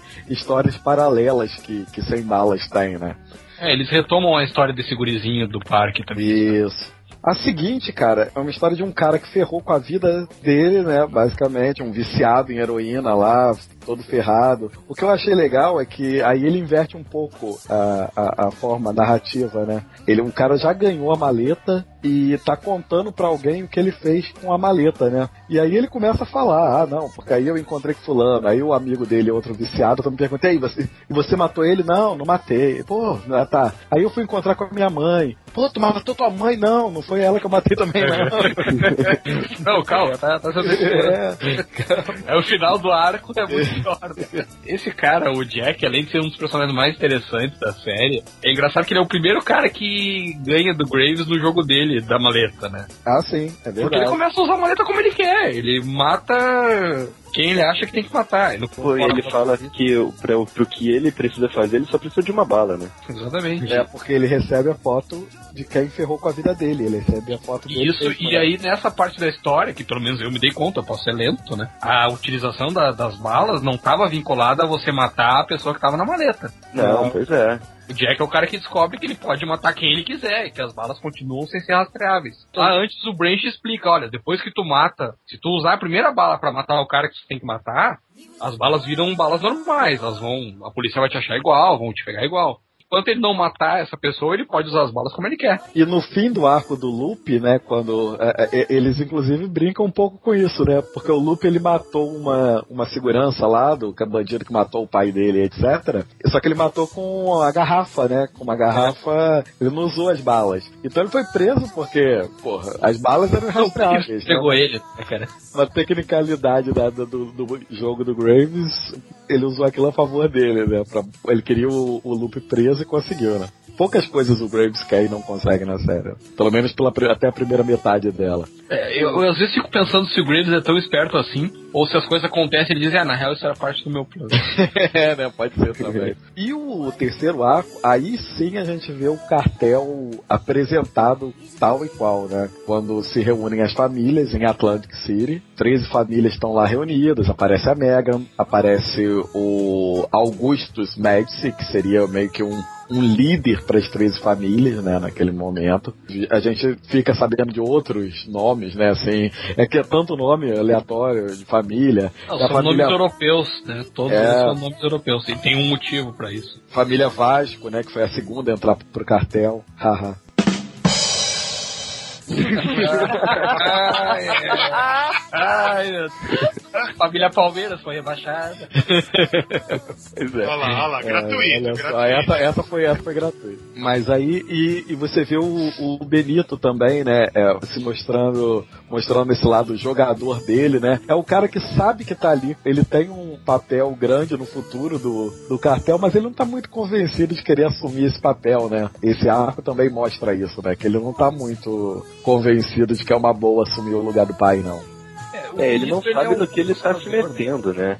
Vai ter uma história mais pra frente que mostra exatamente isso. acontece no filme uma das coisas que eu acho mais é, irreais na série, né? Tem uma história paralela aí do, do cara que foi sacaneado lá e tal, tá querendo salvar a esposa, né, que tá à beira da morte e tudo. Mas eu acho que o mais importante nesse arco era justamente o final dele, que pra mim não fez muito sentido. O Graves liga pra um dos membros da família, né, um dos cabeças de família lá, o Daniel Pérez, ele convida ele pra bater um papo na praia o cara vai lá conversar com o Graves e tal, o Graves vai embora, o Cole aparece do lado do cara e tá, tchau, mata o cara. Do nada, assim. O cara foi sem segurança nenhum, sem nada, pra encontrar com o Graves e imaginou que fosse sair bem dali, ou ele já tava querendo se matar, não, não sei. Não, é Não que o Graves sentido, ele cara. trabalhava pro cartel, em tese, né? Sim, é, pois é, mas aí. Antes de Atlantic City, o Graves trabalhava pro cartel. Então era uma relação de confiança mútua. O que o Pérez achou, o gordão lá que terminou esfaqueado no banco do- da praia, é que o Graves estava chamando ele pra dentro do jogo que o Graves estava fazendo.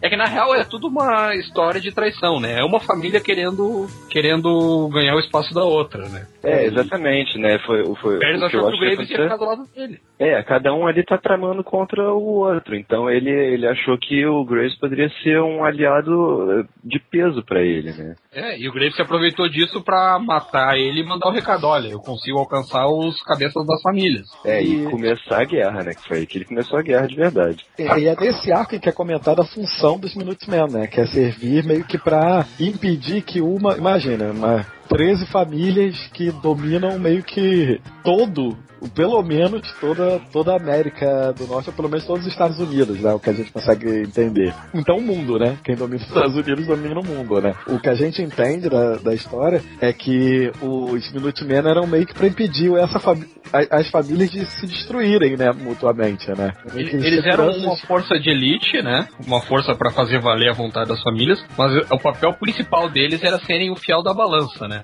Sempre que uma família. É porque tava decidido. Quando foi criado o cartel, eram aquelas três famílias e era pra continuar sendo aquelas três famílias. Então, sempre que uma família tentava, ficava muito gananciosa e fazia algum tipo de plano ou ataque contra a família, os Minutemen vinham e equilibravam a coisa. É Então, que eles eram uma espécie de, de mediadores, né, das famílias. É, mediador da bate-bala. É, e, e o braço forte, né? Então, eles que agiam. Eles tinham esse papel duplo, né? Isso. E foi exatamente porque os, os Minutemen não existiam mais que uma começou a tramar contra a outra. Isso. E, inclusive, assim, o plano do Augustus, né, que foi quem surgiu com a ideia, a princípio, apoiado pelas outras famílias, de acabar com os Minutemen, dizendo que os Minutemen não eram mais necessários, né? Ali você já começa a ver que ele não estava bem intencionado, né, quando ele criou essa Exato. ideia de acabar com os Minutemen. O Augustus, ele tem a cara, ele tem o, o naipe do super vilão mesmo, né? Ele parece ser o cara que, que, é, que é a ameaça mais, mais perigosa ali pro, pro Graves. É o cara que vai orquestrar tudo, né? Pelo menos ele te dá essa impressão logo de cara. E tem nome, né, de super vilão, Augustus Médici, né, cara? É, ele é o É, é, é. da série, né? Percebe que ele aparece naquela pose clássica do Darkseid, com os braços pra trás, de frente pra janela, naquela cena. Isso, É, exatamente. exatamente. ele aparece Peladão, peladão, olhando a paisagem. fundo, né? Cara, mas o legal do, dessa relação entre os Minutemen e o cartel é que os Minutemen tinham certa autonomia, inclusive, né? O Graves era o cabeça dos Minutemen. Ele não é uma família, mas ele não necessariamente precisa obedecer o cartel se não for uma decisão do cartel, né? Então ele não vai obedecer o Augustus, ele obedece, o cartel faz votações, né? E aí o, o- os Minutemen obedecem, né? E, o, o e a função do Shepard também é, falam nesse momento é que é ser a ligação, né? O Shepard era o elemento de ligação das- do cartel. Não Isso, sei se é- exatamente nesse arco, mas é, eles falam isso. O Shepard ele é um lia, li, liance, liaison, que é o, o- exatamente o cara que faz o contato com os Minutemen. E o Isso. Graves é o que eles chamam de agente, que é o chefe dos Minutemen, né? O arco seguinte, né, já com é, aquele que o, o, a que o Victor estava se referindo, é nem um arco, né, uma história que essa, se, se a anterior já me deixou puto, essa também me deixou mais ainda, né? Porque os caras falam o tempo todo em francês, é o- e o Brent, cara, ele- ele- esse cara, ele, ele, ele é muito idiota, ele é muito burro. Porque ele, tá, ele conta pra uma prostituta, ah, você não fala inglês, não? Ah, então beleza. Ah, então você não fala inglês, né? Então deixa eu te contar uma historinha aqui. E o cara revela uma porrada de coisas sobre o cartel, sobre como eles, eh, eles conseguiram, através do maior crime da história da humanidade, né? Que eles não, Não dizem naquele momento o que que era, mas que eles criaram esse grupo, os Minutemen. Esses Minutemen cometeram o maior crime da história da humanidade e isso deu ao cartel um poder infinito, quase que ilimitado, né? E ele conta isso pra uma prostituta ali no momento só porque ela falou pra ele que não falava inglês, né, cara? É, mas, mas eu entendo ele, cara. O cara é um repórter que tá segurando a maior história do século, não pode publicar, ele tem que falar pra alguém, pô. É, e outra coisa, né, cara, ele tava com uma prostituta, o sangue não tava circulando no lugar certo. é verdade. Não dá pra julgar alguém nessa circunstância. Essa história aí, ela inclusive já é do volume 5, né? Já é a primeira do volume 5. é isso? Sim, isso. E, e tem, um, tem uma coisa bacana nessa história, porque com- conforme ele vai falando dos personagens, é, aparecem um- umas páginas desenhadas por outros artistas. Então você tem o Agente Graves desenhado pelo Frank Miller, você tem os Minutemen pelo Dave Gibbons, e aí eh, tem essas, é, é uma história bem legalzinha, assim, né? Apesar de ser, dela ser um meio filim, né? Vamos dizer assim, né? Porque ela te revela várias coisas, né? Ela não é solta, né? Mas ela, ela é diferente da, do, do resto da, da, da série, né? É, mas ela é um feeling que faz a história andar, né? Ela... É, mas, mas, a série tem vários desses. Ela, ela tem várias histórias isoladas que, na real, são as histórias que se passam por fora da trama principal, mas que te dão todo o pano de fundo, sabe? São as histórias que te dizem o que, que na real tá acontecendo, sabe? É como se o, os narradores, que são o Risso e o Azarello, dessem um pause na história e viessem explicar para ti o que, que é o, o, o, contexto daquilo ali. Isso é bacana. E eles fazem isso com muita competência, né? Nessa história do, do Branch ainda tem, tem um negócio legal que ele fala, né, que o, o cartel queria que os Minutemen reencenassem lá o crime e tal. E aí o Graves disse não para eles, né? É. E aí ele fala uma coisa que, pô, você não fala não pro seu patrão, a não ser que você queira se demitir ou que você já tenha planejado se mandar. Então aí que você percebe que não é uma vingança do Graves. O Graves não tava puto com o cartel porque extraíram ele. Ele já tinha planejado a queda do cartel antes. É verdade. Isso é importante pra, pra, pra história, a gente entender isso. Foi dito antes, né, já que é, os Minutemen tinham sido é, exterminados, né, tinham sido mortos, traídos pelo cartel justamente por conta disso. Eles não quiseram reproduzir aquele grande crime, na, o maior crime contra a humanidade que já o teve. Cole, o Cole já tinha falado para isso no Branch lá no Parley Kung Fu. Isso, uhum. então é, eles não quiseram fazer isso e por isso o cartel decidiu, decidiu eliminar eles. O Brent tem essa sacada, né? O Brent tem essa sacada, né? O Brent não é burro não, né, cara? Ele é um cara inteligente, só que ele tem não, uma cara cagada. O problema do Brent é que ele é esperto demais pro próprio bem dele, né, cara? Exatamente. Faz muita cagada justamente por isso, né? Ele, ele é esperto e, e, e cagão, então, cara. É, é que ele é esperto, mas ele não se garante, né? é. A história seguinte é uma. Falando sobre conspiração americana, você tinha que falar em algum momento sobre um dos grandes focos de teoria de conspiração americana, que, que é a a morte do, do, Kennedy, né? E, e ali eles dão uma versão. O comediante que matou. É, todo mundo sabe que foi o comediante. mas aí, ali naquele momento, gente, mas falam que foi tanta gente atirando, né? O Graves fala, não sei se é o Graves que fala, mas o, o Graves. Isso, tem três ou quatro balas, né? Exatamente. Que, e, e poderia ter sido aquele cara ou não, que era um cara que teria se apaixonado pela Marilyn Monroe, será? um jogador de beisebol famoso e que recebeu as 100 balas, né? Acho que isso daí foi mais só pra fazer aquele marco, assim, a gente fala de conspiração, a gente tá falando de história americana, então tem que incluir aí de algum jeito a morte do Kennedy, né? Mas esse cara, esse hospital onde o Grace está vai aparecer de novo lá na frente, né? Ele Eles retomam essa visita do Grace no hospital. É, a, na verdade começa com ele entregando para alguém que tá com o rosto todo enfaixado, né? E depois encontra com esse cara no elevador, esse jogador e tal, que reconhece Graves. A história principal desse encadernado, no caso, né, seria a história do contrabandoleiro, que na verdade a gente conhece um cara lá que é o Willie Times, né? E aí é aquele tipo de coisa. Aí nesse momento a história já não te engana com tanta facilidade assim, né? Tanta coisa acontecendo, você já imagina que esse, tem alguma coisa a mais por trás desse Willie Times, né? Ele eu sou muito burro, cara, porque eu não imaginei. Não, não, eu, eu imaginei que tinha alguma coisa ali. Não, você vê, você vê pelo cara, né? Pela, é um cara que tá ali no meio daquela situação, mas você percebe que, que o cara é fodão de algum jeito. Você não, não cai, você não, não, não, pode não imaginar de cara que ele, que ele era um Minuteman ali e tal, né? Mas você sabe que o, que o cara não é um personagem comum, né? O legal do Times é que ele começa, inclusive ele faz um monte de trocadilho com, com o nome dele, né? Nothing but time, não tem nada além de tempo. O legal do Times é que ele é um cara que não tá nem aí pra nada, né? Ele tá passando pela vida. Ele tá mais ou menos na, na mesma vibe que o Cole tá quando encontram ele, né?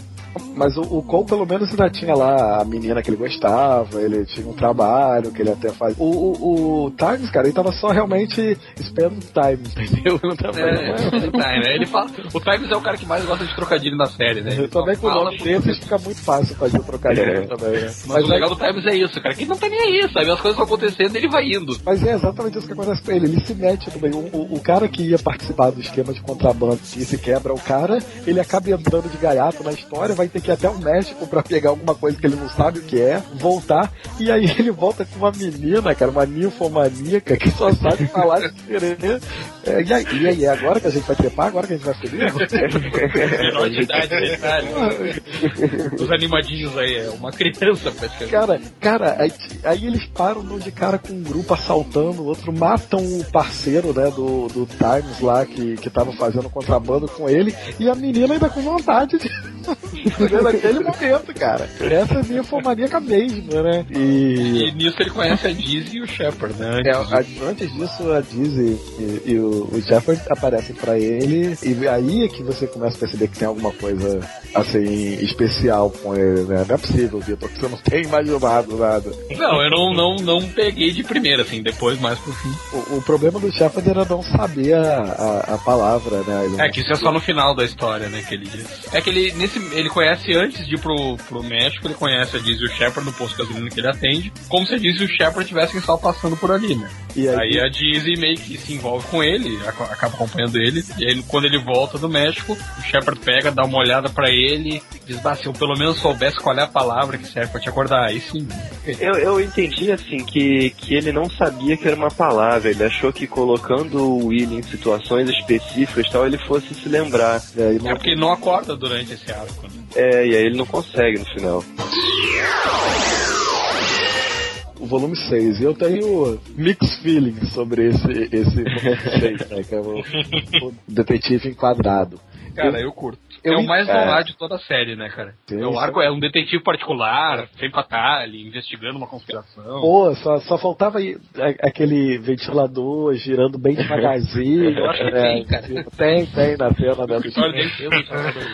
Não, ele com aquela cara enfaixada. Esse arco eu achei legal pra caramba. E, ele, ele tá aquilo, ele fica com aquela história de que a permanecer dormente, né? Uma coisa que o médico dele fala pra ele, né? Que você, você não tem como se sentir dormente porque dormente é, é você não sentir nada. Então você tem que. O que você tem é que você ou está ou não está dormente, né? E isso fica Isso- com uma isso é um jogo de referência. palavras isso, também. é, pra ele É um estar jogo de palavras porque Azarelo. ele, porque ele era um minutinho mas não tinha sido reativado ainda, né?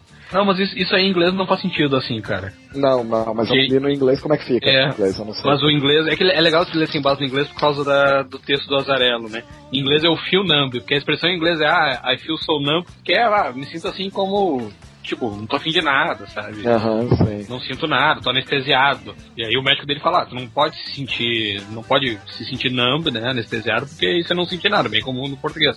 Só que o numb que ele quer dizer é que ele quer continuar assim, sem sentir nada, entendeu? Sem se importar com nada. E o. E lá no final vai revelar por quê, né? Acho que aí ah, parabéns ao tradutor, né? Que conseguiu pegar até esse lado, assim, meio que. É, não, isso aí ficou legal da mesmo. história. Né? E, aí é basicamente um detetive, tá com a cara enfaixada, porque sofreu um acidente também que desfigurou ele e tal. E ele começa aquela história bem detetivesca mesmo, né? Como vocês falaram, bem clima no ar, uma obra de arte que tinha sido roubada, mas era, na verdade, o cara que estava interceptando tinha sido enganado. É Tem- quase um falcão maltesco. tem inclusive a cena do cara do detetive estar na, na- no escritório e entrar gostosa, né? Que é como sempre acontece nesses casos, né? Exatamente.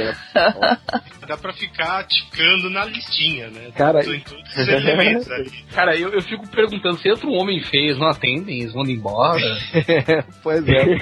Tem um porteiro no. Dona, toda estranha. Mas é muito engraçado porque ela chega e pergunta se você tem tempo. Ele diz que nem que eu tivesse uma porrada de filhos, uma mulher, chefe, o caramba, pra você eu teria todo o tempo O cara é honesto. E quem é a gostosa que tá entrando é a mesma prostituta lá, pra quem o Brent contou toda a história do cartel, né, cara?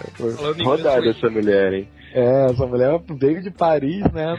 Parar lá né, com, ah, encontrando o, o- nesse momento o detetive encapuzado lá no escritório dele. A trama segue e acaba que ele se envolve com a, a Megan, né, também. Esse cara é um dos caras que se deu melhor nessa história aí, hein, cara. Porque o cara, ele, ele tinha uma namorada lá que era bem, bem jeitosinha, a Megan aparece e ele. E, e é Bem jeitosinha, ô, fala direito. Ela era gostosa. Pô, até aí, até aí todas elas são, né? Cara, Todas as- É, mas cara, não tem mulher feia nessa. Quer dizer, tem, mas tu nem, tu nem nota, né? Cara, Não, é uma ou outra. Mas o cara Mas, tá é, tá todas elas. cara. O cara tava parecendo uma múmia. E o cara pegou essa, pegou a Megan, entendeu? O cara. Não, mas, É, mas, é que ele sabe alguma coisa que a gente não sabe, né? mas, mas acho que tem um, tem um quadrinho lá, logo no começo do arco lá, que o cara, acho que o, o cara do bar lá, o dono do bar que ela trabalha, pergunta o que que, o que, que ela viu nele. Aí ele, tipo, aí eu não sei o que que ela. Aí tem, aparece lá ele abaixando o zíper da calça, aí ela fala que a escala dele é 12 de 12, ou coisa assim. é um negócio assim. E o legal desse cara é que ele é o clássico personagem durão, né? Brigão. Ele se mete em briga do bar, ele briga melhor que todo mundo, ele quebra pau com todo mundo. E- Ele se daí, mete nas coisas sem um plano, sem nada, qualquer coisa ele briga, sabe? esse daí não é possível, Vitor. Esse daí você sabia que era um. Não, sabia, claro. Até, até porque o título em inglês entrega também, é, é Counterfeit Detective, que é o detetive falsificado, né, cara? ah, então eu tava meio que na cara. O detetive, né? é, Ele, ele vai ele vai rodando por todos os, os personagens principais da série que até ali, né? Menos o, o Shepard não aparece, se não me engano. Né, a Dizzy também não, mas tem, tem a Megan no meio, que ele, ele consegue descobrir muita coisa por ela. Tem o Graves, tem o Lono, o Cole Burns aparece. E, e- então ele, ele, vai, ele vai rodando ali, né? Ele vai montando meio que o quebra-cabeça até ele tá lá na, na, na festa lá com a Megan e ele vê o- um quadro. Né, acho que até por isso, né, o detetive enquadrado, que tá escrito Croatoa, né? É, exatamente. E aí é a palavra que desperta ele. Ele lembra que ele era um dos Minutemen, né? Milo Garrett. E aí ele toma, cara, uma, uma decisão ali que, na verdade, no final da história, eu depois. é, pensando um pouco na história, na hora eu não entendi muito bem, depois eu percebi que na verdade foi um suicídio mesmo, né? Ele É, não Depois queria. O, o Graves fala isso, né? Com todas as letras. Ele, ele, ele não queria, não, é, depois em outro arco o Graves fala, mas ele não queria, né? Ele tava continuar sendo feliz, né, com a vida que ele tava levando. Ele não queria voltar pra aquela vida de violência e tudo que ele vivia antes, né? E aí, quando ele viu que a, a, a eco-memória tava dando pro Lono e pedindo pro Lono pra pegar ele, né? aí, cara, porra, imagina o Lono com a eco dando pra ele. É com memória que é a prostituta, essa já referenciada. Essa prostituta referenciada gostosona, que é. Sempre quando o detetive se mexe com uma, se mete com uma gostosona nessas histórias, ele vai se dar mal em algum momento por causa da gostosona, né? O universo cobra, né, cara? É óbvio, né? Pode falar. Nada é de graça. Mas ele cobre o rosto e aí o Lono não reconhece que era um- o Milo, né? E acaba matando. É, é, amigo dele, né? E, e acaba matando o cara, né? É. Eu acho que o Lono não tem amigos. É. Não, mas eu mas acho- depois ele fica mal, cara. Na, na, fala, outra ele fala. história, ele fica mal quando ele descobre. É porque assim, é- uma coisa era ele matar porque ele tava com vontade de matar um cara, entendeu? Mesmo sendo amigo dele. A outra é quando ele matou sem saber que era, né, cara? E acho que não tem o mesmo prazer, por isso que ele ficou mal. E é bacana porque todos eles em algum momento vão falar que respeitavam o Milo. Todo, em algum momento, todos eles falam que respeitam alguém, né? Inclusive os que estão traindo no momento. É, é. Qual era o apelido do Milo?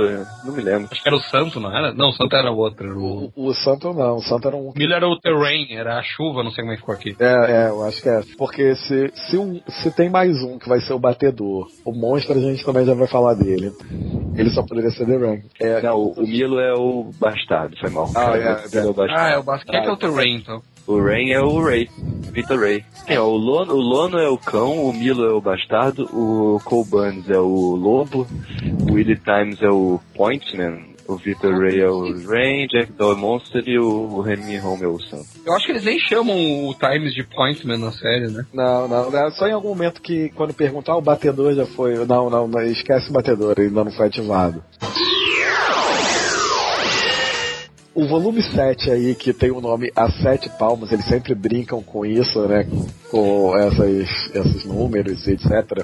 Eles contam sete histórias, né? Focando sete personagens lá. Focando a Dizzy, ela voltando lá pro bairro onde ela nasceu e vendo que com as amigas dela, aquela vida ali que, que elas estavam vivendo e tal, ela nota que a, o, o Shepard deixou ela voltar justamente para ver isso, né? Era isso que ele queria, que ela não pertencia mais àquele mundo, né? E uma coisa que a gente não falou da Dizzy é que a vingança dela é que ela perde o filhinho dela, né? Não aparece na série, mas no, no primeiro arco eles contam isso. Ela tinha um filhinho que acaba morrendo, né? Junto com o marido. Junto com o marido, é. Junto É, com o mas a marido. gente comentou, a gente comentou, assim. Que, Comenta- Desculpa. Eu, eu não tá prestando atenção na hora. É, não, não, não presta atenção no que tu fala. É, Por isso é. mesmo que ela percebe que ela não tem mais essa coisa de ter uma filha como as amigas dela tinham. É, mas uma- o que eu acho mais legal desse, dessa história não é nem a história da Dizzy, cara. É que o Graves conversa com o Shepard e aí eles vão falando várias coisas, né? Aí o, o Shepard fala que o, que o, o Augustus quer, quer, quer controlar todas as famílias e aí o Shepard fala que pro, pro plano do, do Graves funcionar, o próximo alvo dele deveria ser o Vasco.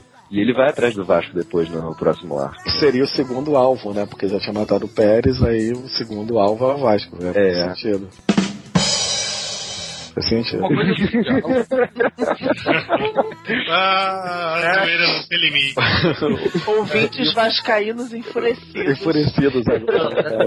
Não, o, o Leandro, o Leandro já, já, já ofendeu os nossos ouvintes franceses, agora tá ouvindo os, fran- os ouvintes lusitanos. É, eu, na verdade, eu tenho certeza que existem mais ouvintes franceses do que torcida do Vasco, então tá bom, tá bom. Mas, mas uma coisa legal dos diálogos dos personagens em Sem Balas é que dá muita raiva, né, cara? Porque eles falam sempre em código. Eles nunca são claros, cara. Eles sempre dão indireta, assim, código, alguma coisa que só eles entendem, sabe?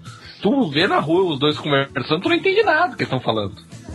Só, le- só lendo a série, é como o Vlad falou, o bom deve ser ler pela segunda vez, porque aí tu já sabe mais ou menos o que que é a referência ao que está sendo feito, né? É, exatamente. Tem uma história do Cole que é dele tentando. é, indo dar uma satisfação lá pra aquela menina lá do sorvete, né? Que o Vitor ficou até empolgado com, é, com a ideia e tal, com a história e tudo. Enfim, ele foi lá dar uma satisfação pra, pra menina.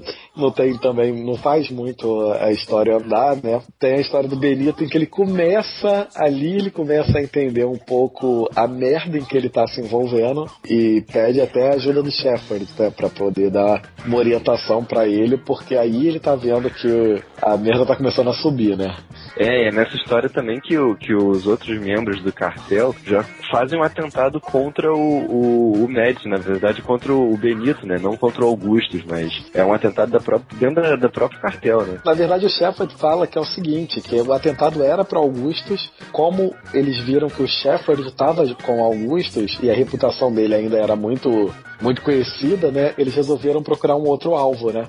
E aí Aham. foram pra cima do Benito. O Benito tava dando em cima da menina lá, já ia dar uns pegas e tal, de repente chega nego atirando, o Shepard salvando ele, e aí é que o Benito vê, pô, o negócio é sério mesmo, eu tenho que. Eu vou ser forçado a entrar nessa história. Então é melhor aprender alguma coisa com esse cara aqui.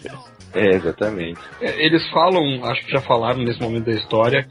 Aparece um diálogo do Augustus com o Benito dizendo: Olha, Benito, eu tô te preparando pra assumir a família, aproveita enquanto eu tô aqui. Porque a Megan, por exemplo, não teve essa oportunidade, né? Que a Megan regula de idade com o Benito. É, só que ela, o, o pai morreu, ela teve que assumir a, a, a vaga lá do, dos Dietrich sem, sem treinamento, sem porra nenhuma. Né? Não, só que o, o Benito caga pra isso, né? E depois dessa história que ele volta pro pai e falou, pô, é, eu acho que eu preciso daquelas aulas.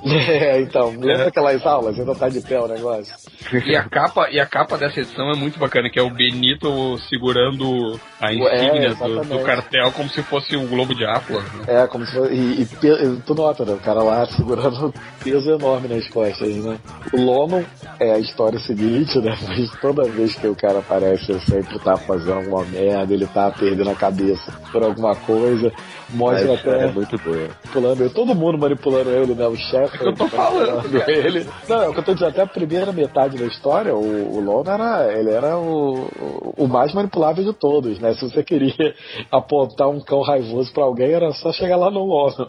Cara, é- essa história mostra que nem toda gostosa é sexy 100% do tempo. Porque tem uma cena que o Lono entra no, no quarto de hotel, tá a Echo cortando o, a unha do pé. Não, ela tá, ela tá pintando a unha. Tá pintando a unha, tá pintando a unha. Aí ela olha pra ele com uma cara de braba. Cara, ele vai no banheiro, cara. Fica conversando com ele na frente dela, cara. É, cara, é, é horrível. O Lono não tem finesse nenhuma. O Lono passa longe de qualquer coisa. Isso. O Lono descobriu o que, que era ser um gentleman e decidiu que não tinha nada a ver com ele. Né? E aí ele, no final, ele meio que se ferra, né? Ele vê que ele foi vítima de uma armação, né, cara? Ele recebeu lá um pagamento do Shepard com, com notas que na verdade estavam rastreadas de um roubo num banco, né? É, o chefe dava pra ele ser preso, né? E, e isso, e ele tava distribuindo aquelas notas pra todo mundo, né? Ele tava sempre empolgado, né? É, ele tava gastando a full, né? É, e o Shepard faz isso com, com um intuito, né? Depois Ah, a gente sim. vai ver, mas ele faz isso com intuito. É. A gente não falou, mas o Shepard, ele. O nome dele também é um trocadilho, né? Shepard é pastor, né? Pastor, isso. Ele é o cara que fica Exatamente. guiando as, guiando as ovelhinhas. né? E o Lono é a ovelhinha preferida, né? E na sequência, uma conversa do Graves. Olá, olá, ele é o lobo em pele de cordeiro. Ah, Olha aí, mais uma, mais um. A história é a seguinte, a do Graves, e aí. Mas aí faltou uma coisa, Leandro. Diga. Importante nessa história, porque no final dessa história do Lono ele é dado como morto, né? Não, na verdade aí é que tá. Ele deu a impressão pra quem lia a história de que ele tinha morrido, né? Assim. Mas, porra, eu ficava imaginando, pô, não vou matar o Lono agora, né, cara? Não chegou nem no meio da série ainda. Tava torcendo pra ele morrer. Assim, a minha parte humana, né? Enquanto pessoa. Mas pra quem. Mas, mas assim, eu, pra quem é aquela parte fanboy maluco que quer ver a história correr, eu queria ainda ler mais história de Balas com o Lono vivo, né, cara? A história seguinte é do Grave, que é uma, mais, mais ou menos uma conversa dele com alguns membros do cartel. E o legal é a história de fundo, né? É uma história de fundo de um casal que encontra um, um carro acidentado com alguém morto com um bilhete da loteria premiado. E aí eles ficam naquela dúvida se usam ou não o bilhete, né? Porque aí a mulher menina fala, ah, não, mas ele, se ele tiver filho, ah, não tem como a gente saber, ah, vamos olhar a carteira. O cara tinha filhos. Aí o cara tinha família. Eles ficam naquela, pô, vamos usar ou não vamos usar, até que no final chega a polícia, tal, ah, o que, que tá acontecendo e tal, e tomam o bilhete da loteria. Ou seja, eles ficaram naquela dúvida tanto tempo e no final acabou não servindo pra nada, né? Provavelmente algum policial se deu muito bem e ficou com o prêmio da loteria. Sem Balas é uma série meio pessimista, né, cara? Porque ninguém que faz uma boa ação na série se dá bem, né? É, cara, mas É, não exatamente. existe, cara, não, não- isso é, é uma realista, uma série realista. Não existe uma boa ação não venha com alguma punição em algum momento, cara. lá na- lá na- no primeiro volume, o Lee, né, que ele, ele escolhe não matar a, a Mega, né, pra, pra, sei lá, pra ter. que ela pudesse dar lá pra família dele e tal, e acaba levando um tirambaço na cabeça. Pois é. Esse aí eu exatamente. mesmo, esse casal É, idiota é a mesma coisa. Ficou na dúvida se pegava ou não o bilhete, se fudeu, não ficou com o bilhete. E o Graves estava se reunindo com, a- com essas três famílias é, por causa daquilo que a gente falou antes, né? Essas três famílias estavam tramando contra o resto do cartel e eles queriam a ajuda do Graves, né? E aí eles, é, eles, é, eles fazem uma oferta pro Graves matar o Augustus, né? Em troca de restabelecer ele a antiga função. Isso vai ser usado mais à frente, né? E a última história da, que fecha esse encadernado é a do Willy, Willy Times, né? Novamente, cheio de, dos trocadilhos lá, e que mostra que o Willy é um, é um bom moço, né, cara? Ele vê lá É um no, cara legal, né? Ele vê lá no bar o cara lá dando expor, dizendo, falando pra caramba e tal, bandidaço e tudo, aí tá com uma mulher, a mulher vai até o, o banheiro, diz que teve um problema lá, o Willy vai lá limpar o que aconteceu no banheiro e quando ele vê a mulher tinha deixado mensagem pra ele, ó, ele vai me matar. E aí o Willy volta e tá disposto a ajudar a menina, né? E só se dá mal. consegue, a menina mata o cara, né? Logo depois que ele consegue é, dar um jeito na, na história. E aí ele encontra o Graves. O Graves É, ele encontra o Graves na real no começo da história já. É, mas aí- aí no final. E o Graves faz a proposta pra ele das 100 balas, né? E aí ele não se interessa, né? O Willy não tá nem ele, aí pra ele não tá nada. nem aí pra nada, ele tá cagando pro mundo, né? Ele diz, ah, se eu tô assim, né? Primeiro que eu não tô na merda, eu tô onde eu tô. Ele É assim. isso. Segundo que é comigo, não vou, não é culpa de ninguém, não sei o quê. Isso, é, não querer culpar ninguém e tal nessa história. E aí o. Só que ele fica intrigado porque dentro da maleta tem a foto do Sheffield, né? É, exatamente. É isso que deixa ele, ele intrigado, porque ele conheceu o Shepard da Daisy lá no, no arco contra a bandoleira. Volume que, que fecha essa nossa primeira parte, do- falando sobre 100 balas aqui no Quadrincast, é o volume 8, o Samurai. Começa primeiro com o Lupe, né? Ele tinha sido preso, a gente já falou dele aqui, né? Ele tinha sido preso lá no volume 3, no final do volume 3. Aí ele, ele tá na prisão, ele tinha acabado de. O cara entrou na prisão e arrumou briga com um dos caras mais casca-grossas da prisão, botou o cara pra enfermaria. E ele fica naquela tensão de que o cara vai sair da enfermaria e vai vir detonar ele, né? Ele ganhou respeito ali dentro da prisão, né? Ele tem, é, ele tem uma certa posição ali dentro. É, mas é meio que por acaso. O cara chegou, ele simplesmente jogou a banda em cima do cara, deu sorte. Não, porque o, o lance foi assim, o Lupe seguiu aquela regra da prisão, né? Ele chegou na prisão no primeiro dia que tem na prisão, tu tem que bater em alguém pra não deixar ninguém mexer contigo. É, mas ele fez isso com o cara mais casca-grossa sem Aí que o saber, cara- né? É que ele tava comendo lá a refeição dele, aí acho que o cara pega uma maçã, né? Isso, é isso, é. Passa o grandão, esse que era o chefe lá da prisão, pega uma maçã, o Lupe pega aquela bandeja de metal e enfia no- na cabeça do cara.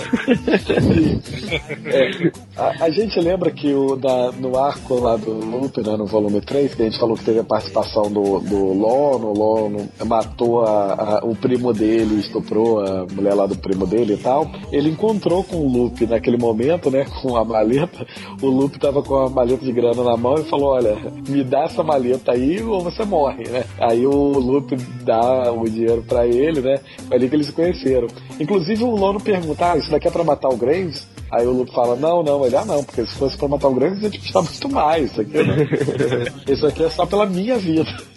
É, exatamente. Uma coisa legal dessa história é que elas, elas passam na prisão, né? Aquela coisa meio osso. E o, um dos melhores amigos do Lupe da prisão é o cara da supremacia branca, né? o é negão, né? É muito bom. Ninguém é coerente dessa série. O legal é que assim, o, o Luke fica naquela, né?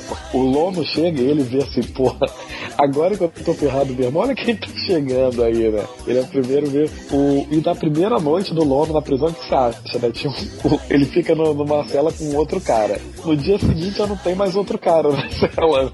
E o Lupe também inventa alguma coisa lá pra ser mandado pra, pra solitária, né? Arranja uma briga com alguém lá. Isso, é, e o Porque ele queria se proteger do cara que tava saindo, né? Que agora eu não lembro o nome. Bola Nova, alguma coisa assim. não lembro agora o nome também. É trem, trem 7. Trem, né? é, trem, era trem, é trem, exatamente.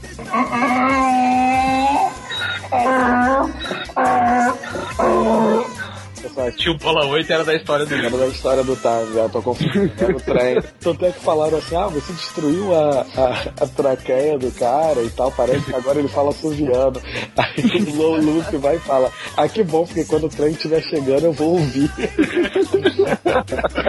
E aí o cara fala subindo o tempo todo também. Então, uma coisa interessante aí, tá falando do Lono, passou a ser desenhado bem maior, né, em relação ao ao começo da série. Ah, né? sim, é. Ele tá muito maior, né? Ele vai crescendo ao longo da série, né? É, ele vai ficando gigante. É, não, mas assim, que nesse arco você, você percebe mais claramente que ele. Ele parece pelado. É, deve ser, não sei. Ele começa a brigar pelado com outro cara lá, Não, que é- também é maior que ele. ele, ele começa uma porrada do nada, né, com o cara, porque era aquela, era aquela história de, ah, se o cara é o mais fodão, eu tenho que enfiar a porrada nele pra que eu, eu me torne o mais fodão da, da, da, da prisão, né? E é o amigo do Lupe, esse. O É o da supremacia branca. cara da Supremacia Ariana lá, que é o. Isso. Mas o Lono ele tá crescendo não é de graça, é que aparece na história, ele tá malhando a full, assim, então. Dá a entender que ele tá se preparando pra alguma coisa ou tá só extravasando. O- Ele encontra com o, o, o Shepard, né, no- já nessa. Eu lembro, acho que ainda nessa edição ele encontra com o Shepard, né? O Shepard vai lá visitar ele. Ele tá puto na vida com, com, com o Shepard, né? Ele tá preso num, num- na- numa espécie de gaiola e ele tá parecendo um cão preso mesmo, doido pra morder o cara, né? Porque- Não, é claro, né? Foi ele que botou na prisão. É, ele tava revoltadíssimo com o Shepard. O Shepard vai lá, tem a cara de pau de dizer, ó, te coloquei aqui por um, um motivo, você tem que treinar o Loop. Ele tá ali pra, pra servir de, de, de guia pro Luke. E o Luke É. vai mostrando também que ele tem o seu. também tem as suas manhas, né? Apesar de não ser muito sortudo. É, o, Lo, o Lono fala pra eles, ah, você, quer que eu treine o Luke? Aí, então eu vou matar esse desgraçado. É a melhor resposta. né? Fudeu, mano. Não, O melhor é, é o cara da Supremacia Branca, o Lono e o trem deitados na caminha da enfermaria. Ah, é, né? Eles expulsam, assim, um dizendo que vai matar o outro. Eu vou te pegar. O, Lu- o, Lo- o Luke acaba armando um esquema pra ir parar na enfermaria, né? O es- Esse esquema foi sensacional. Ele chega pro policial e fala, olha, é, você precisa me arrumar um jeito de botar na, de me botar na enfermaria, que aí eu resolvo o teu problema. Você quer que eu, eu, eu detono lá o, o. Como se ele pudesse, né? Vou detonar o trem, vou detonar o lobo e acabo com, com os teus problemas aqui na prisão. Aí ele, Não, o Lono tinha arranjado briga com o- um dos guardas da prisão. Isso, é, então. Aí ele fala isso, ah, então eu já te já resolvo isso pra você. Aí ele tá sentado na escada. Aí o guarda vai, dá-lhe um chute, derruba ele pela escada, ele quebra o braço. Ó, tem que ir pra enfermaria. o guarda foi prático, né, cara? Mas foi na hora, foi no mesmo instante. Eles têm que me arrumar um jeito de me botar na enfermaria. O guarda vai e empurra ele escada abaixo.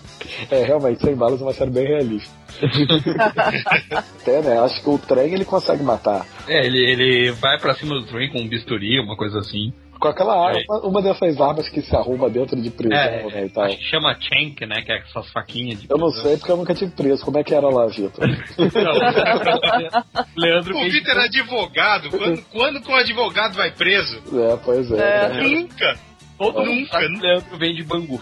É mesmo, Mas- Leandro. Mas não do presídio, fique claro, que fique claro aqui. né? Não, é só que o Lono no final decide que vai treinar o Luke, né?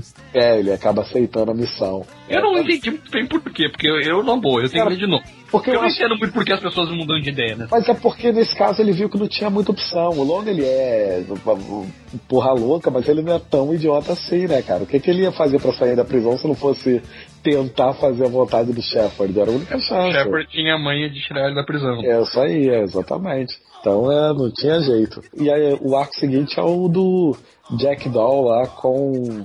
Ele se envolve lá no meio, um cara que tinha um esquema escrotíssimo, né? O cara tinha É lá. o mesmo Jack do que é o viciado que nem heroína. Isso, que era viciado em heroína. E continua, porque ele começa o arco viciado. Continua, o ainda Jack fica- Hammer. né? Jack Doll. Ele continua gastando as suas balas. Isso. Ele tá, me- ele, tá loucaço, né? Então ele chega ali e vê aquela situação do, dos tigres, do cara que tinha um zoológico de só com tigres em casa e meio que é, vendia a pele dos tigres, deixava os, os caras. Não, olha, tirarem- Leandro tá, tá pulando uma, uma das principais cenas da série, cara. Qual é, cara? Diga, É diga. a cena quando ele chega na casa do primo desse amigo viciado dele, que é o cara que tem esse zoológico, e tá a namorada do primo, assim, sai do quarto só de calcinha. Hey, how are you? Não sei o que. É, é verdade. É verdade. Pega uma cerveja, tu vai embora. Ele é a namorada, né? Porque, é, é, na verdade é a mãe. É, não é, Ela vai é. embora. Ela vai embora e logo depois chega a mulher do cara. Essa história, é- ela é, um, ela é um pouco, assim, não sei, ela é um pouco distoante, assim, do, do resto da série. Apesar do, do, do Jack ter uma, uma participação depois e tal, né? A história mesmo, o ritmo da história é, é- é muito estranho, né? Ele. Ela, ela, é ele ela é um pouco mais arrastada, né? É, é, é, eu, não- eu acho que talvez seja, um- seja um dos arcos mais fracos, assim, até, até agora, né? Porque, é assim, a história começa e não- meio que não vai pra lugar nenhum, é só, é só meio que a recuperação dele, né? Mas, assim, não tem nada, assim, de muito relevante. Tem aquela, Cara, é- aquela, eu aquela gosto. coisa da identificação dele com o tigre, né? Que tá ali preso e que era o, Sim, o sim. fodão. É, mas depois- ela, ela é muito altruísta, né? A série é muito pessimista, ela é muito altruísta, por isso que distorce. É, eu acho que, acho que Eu, é é que eu isso. Gosto dessa história, cara. É, um- é um dos, dos arcos que eu mais gosto, assim. E, e o, o que eu achei mais forçado, assim, no final da história, é que, assim, aconteceu toda aquela história lá, ele acabou fazendo justiça e tal, lá onde ele tava, e ele decide depois do nada, ele consegue, assim, do dia pra noite, não, não quero mais ser, não quero mais usar, tal, não vou ser, não sou mais viciado, não uso mais heroína. Não, mas é, é que, é que não é do dia pro noite, é que tem uma sutileza da história. O que, que, o que, que ele faz quando vê o tigre? Ele fica fascinado com o bicho e bota o braço dele, né? É. Aí o tigre vai e arranha o braço dele e ele sente. É, É que o Jack, ele, ele tá na mesma pegada do Milo, né? Ele não, não, não tá sentindo nada, até porque ele vive drogado e coisa e tal. E aí ele começa a sentir alguma coisa. O que dá a entender é o seguinte, que a história do tigre deu mais barato para ele do que usar heroína. Isso, é verdade. E ele É. decide, ah, precisa dessa porra. Aí ele vai tomar um outro rumo na Um outro rumo. E aí é aquilo que a gente disse antes, né? Ele é um cara que venceu o, o Graves no jogo, porque ele decide o quê? Vou me matar? Sou, sou eu que me ferrei minha vida, vou me matar, vou me matar porra nenhuma, vou tomar outro rumo. E vai faz outra coisa, né? É, aí é o que a gente vai falar no parte Ele 2. passa a série toda mudando o jogo do Graves. Ele é um dos poucos caras que não entra na, na onda do Graves, né? É, exatamente. Ele em momento nenhum segue as regras do jogo. Enfim, com isso, a gente falou das 49 primeiras edições de 100 balas, mas, ou seja, a gente só gastou 49 balas aqui, ainda tem mais 51 na maleta, né? Os caras saíram até nisso, os caras saíram em vantagem, cara. Eles estão com uma bala a mais do que a gente. A gente tem que dar um jeito de compensar isso. né? Não, não, não- não tem problema, é só a gente pedir pra todos eles ficarem em fila indiana, a gente dá um tiro só. É, pois é, né? É isso que Ah. a gente vai fazer. Bem, é como a super interessante disse que só existem oito podcasts sobre. nove podcasts sobre quadrinhos no Brasil. Bom, gente só precisa de oito balas, então, é isso? Pra eliminar, não. Tem que contar o número de participantes para podcast, cara. O pessoal do Renegados Cast lá vai gastar assim, entendeu? Ah, Aí sem só com eles, né? Mas enfim, é isso. A gente fecha aqui a parte 1 do, de, falando sobre 100 balas, mas a parte 2 está lá no Como Que Pode, eh, brevemente. E fica aqui aberto o nosso convidado, o Vlad aí, representante do Como Que Pode agora nesse finalzinho. Deu fim, infelizmente teve que sair um pouco mais cedo. Mas aí fica pro Vlad fazer o jabá dele e da nossa segunda parte aí do crossover. Isso aí, então, o Comic Pod 116, que vai ser a continuação de 100 balas, vai ser dia 10 de outubro. Vocês vão botar o link aí, então corra lá. É isso aí. Corram lá pra ouvir. E não ouçam só o de 100 balas que a gente vai estar participando, não, tá? É, na verdade, a gente seria tendencioso em dizer assim, tem muita coisa legal lá pra. Vocês recentemente fizeram um que sensacional sobre o Jack Gunn, cara. Ficou, porra, fantástico. Não, realmente, É, sensacional. Muito, muito Valeu, legal valeu. ficou muito bom, recomendadíssimo e vários outros. Então, enfim, é isso, pessoal. É, eu tô agora com um senhor se aproximando de mim aqui com uma maleta, eu vou atender ver o que ele quer e nos falamos no futuro. Leandro, só, só avisa qual é a foto tá dentro da maleta. É a foto das facas, cara. Não, tem só E é isso, galera. Até a próxima. Valeu.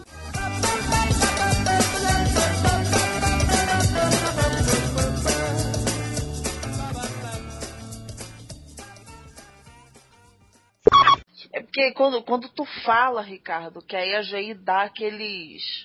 Se você ficar quieto, o podcast é todo, Ricardo. Aí não tem problema. Não foi isso que eu quis dizer. Cara, o avatar do Delfim é um negócio que. Muito bom. Delfim, você está conosco, Delfim? Tá aí? Agora eu vi a foto. Ah, vocês não tinham visto aí. Agora, Não, não. agora apareceu aqui também. Cara, ele parece uma versão bizarra do Mario. Ele é uma versão bizarra do Mario. É, o crossover do Mario, do Mario com Papa Burger, cara. Não, mas Com- isso aí é o ele? É. É, esse aí é ele. Responda isso, Delfim. Responda isso. É esse. Onde que tá? You never know. Isso aí. O, o Delfim sabe que a gente tá só esperando ele, né? Mas eu tô aqui, porra. A gente pode começar então?